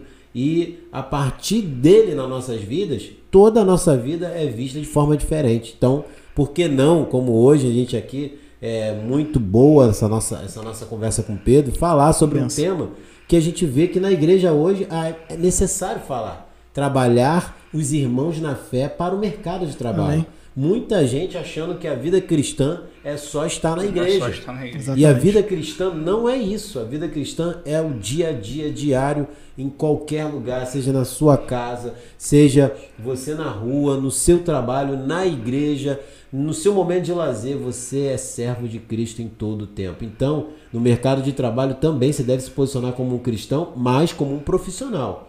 Nunca dizendo que, não, vou pro mercado de trabalho, sou crente, vou levantar a mão na porta da empresa tal e vai abrir a melhor oportunidade para mim, eu serei diretor e pronto. E você rico, e você próspero, tem o melhor dessa terra. Não faça isso. Né? É, se encha da boa teologia, né, da, da própria palavra de Deus, que Cristo tem nos ensinado por meio da sua palavra, diversos ensinamentos para como nós, servos dele, vivamos nesse mundo entendendo como devemos respeitar as questões que estão diante de nós no mercado de trabalho. Isso sim fazer com que você faça boas escolhas na hora de escolher sua profissão, escolher o ambiente onde você vai trabalhar, a como se comportar na universidade e no seu ambiente de trabalho com seus novos amigos aí de profissão e entender que mesmo nesse lugar, seja ele um lugar mais tranquilo e maravilhoso ou não, você é servo de Deus. Até porque, né, Pedro e Rogério? Na maioria das vezes você passa mais tempo no trabalho Verdade. do que às Verdade. vezes na sua própria casa Verdade. e até mesmo na, na igreja. Exato. Então é lá nesse campo de atuação que você vai poder glorificar a Cristo de uma forma maravilhosa, como se glorifica na igreja, na sua casa com a sua família e em todas as áreas da sua vida.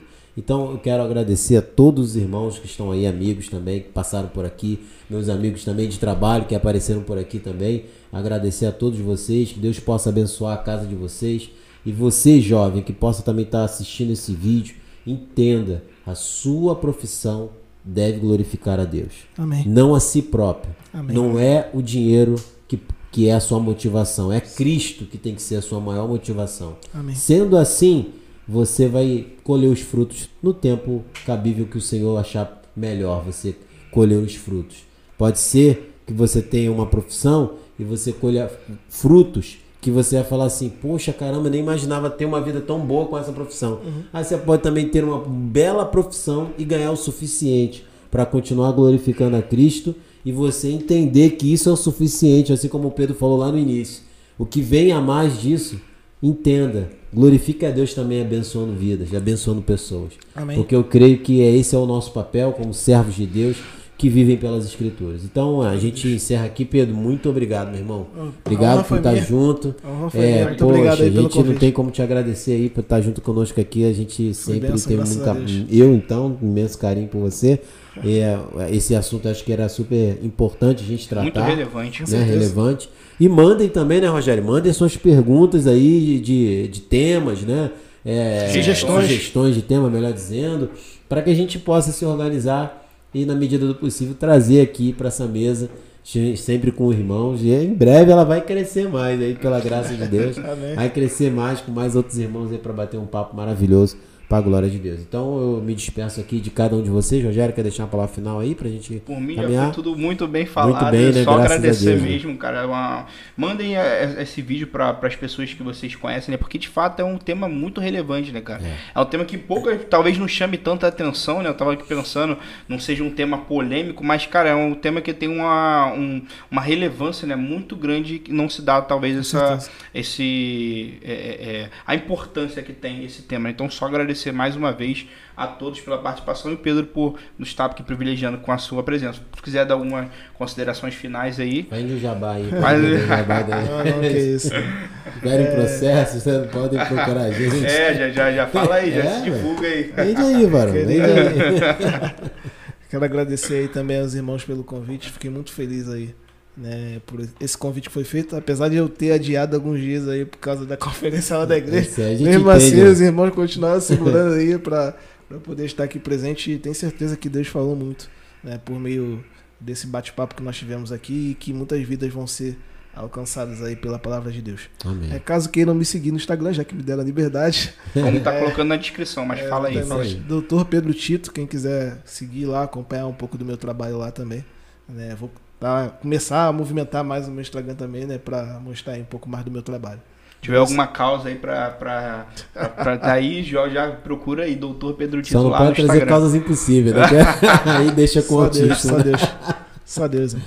Meu irmão, muito obrigado por você estar junto com a gente aqui. Obrigado, Rogério. Obrigado a cada um de vocês. Acho que vale a pena, né, Rogério? Se tá aí, que passou mais uma vez a Sueli, deixou o seu alô aqui também. E agradecer a Sueli que tá aqui nos bastidores, esposa do Rogério. Editora. Tá aqui na edição hoje. A gente tá sempre. Deus tá sempre vendo um, um editor, um, um profissional aí pra nos ajudar. Mas graças a Deus por tudo. Agradecer ao Alexandre também que passou por aqui. Pastor Eli, Paulo Henrique, a Keller, a Monique também, minha coordenadora lá do Senac, um abraço, Monique. Rafael sempre tá aí a- a- nos ajudando. Receitas da Lenha, né? Quem é esse aí? Meu pai, É teu o pai, canal um que abraço. quer fa- tá Flamenguista, fazendo flamenguista. Opa, Flamenguista. Uma flamenguista, um abraço, saudação rubro-negras. Carol também. E que Deus abençoe a cada um de vocês. Nos vemos na nossa próxima sexta, se o Senhor assim nos permitir. E agora fica com a nossa vinheta aí. E a gente nos encontramos, se assim o Senhor nos permitir, na próxima sexta. Forte abraço, Deus abençoe a todos vocês. Valeu. Abraço. Está no ar Simplicidade Cristã Podcast. Conversando sobre a vida cristã de uma forma simples para a glória de Deus, com Felipe Cruz e Rogério Soares.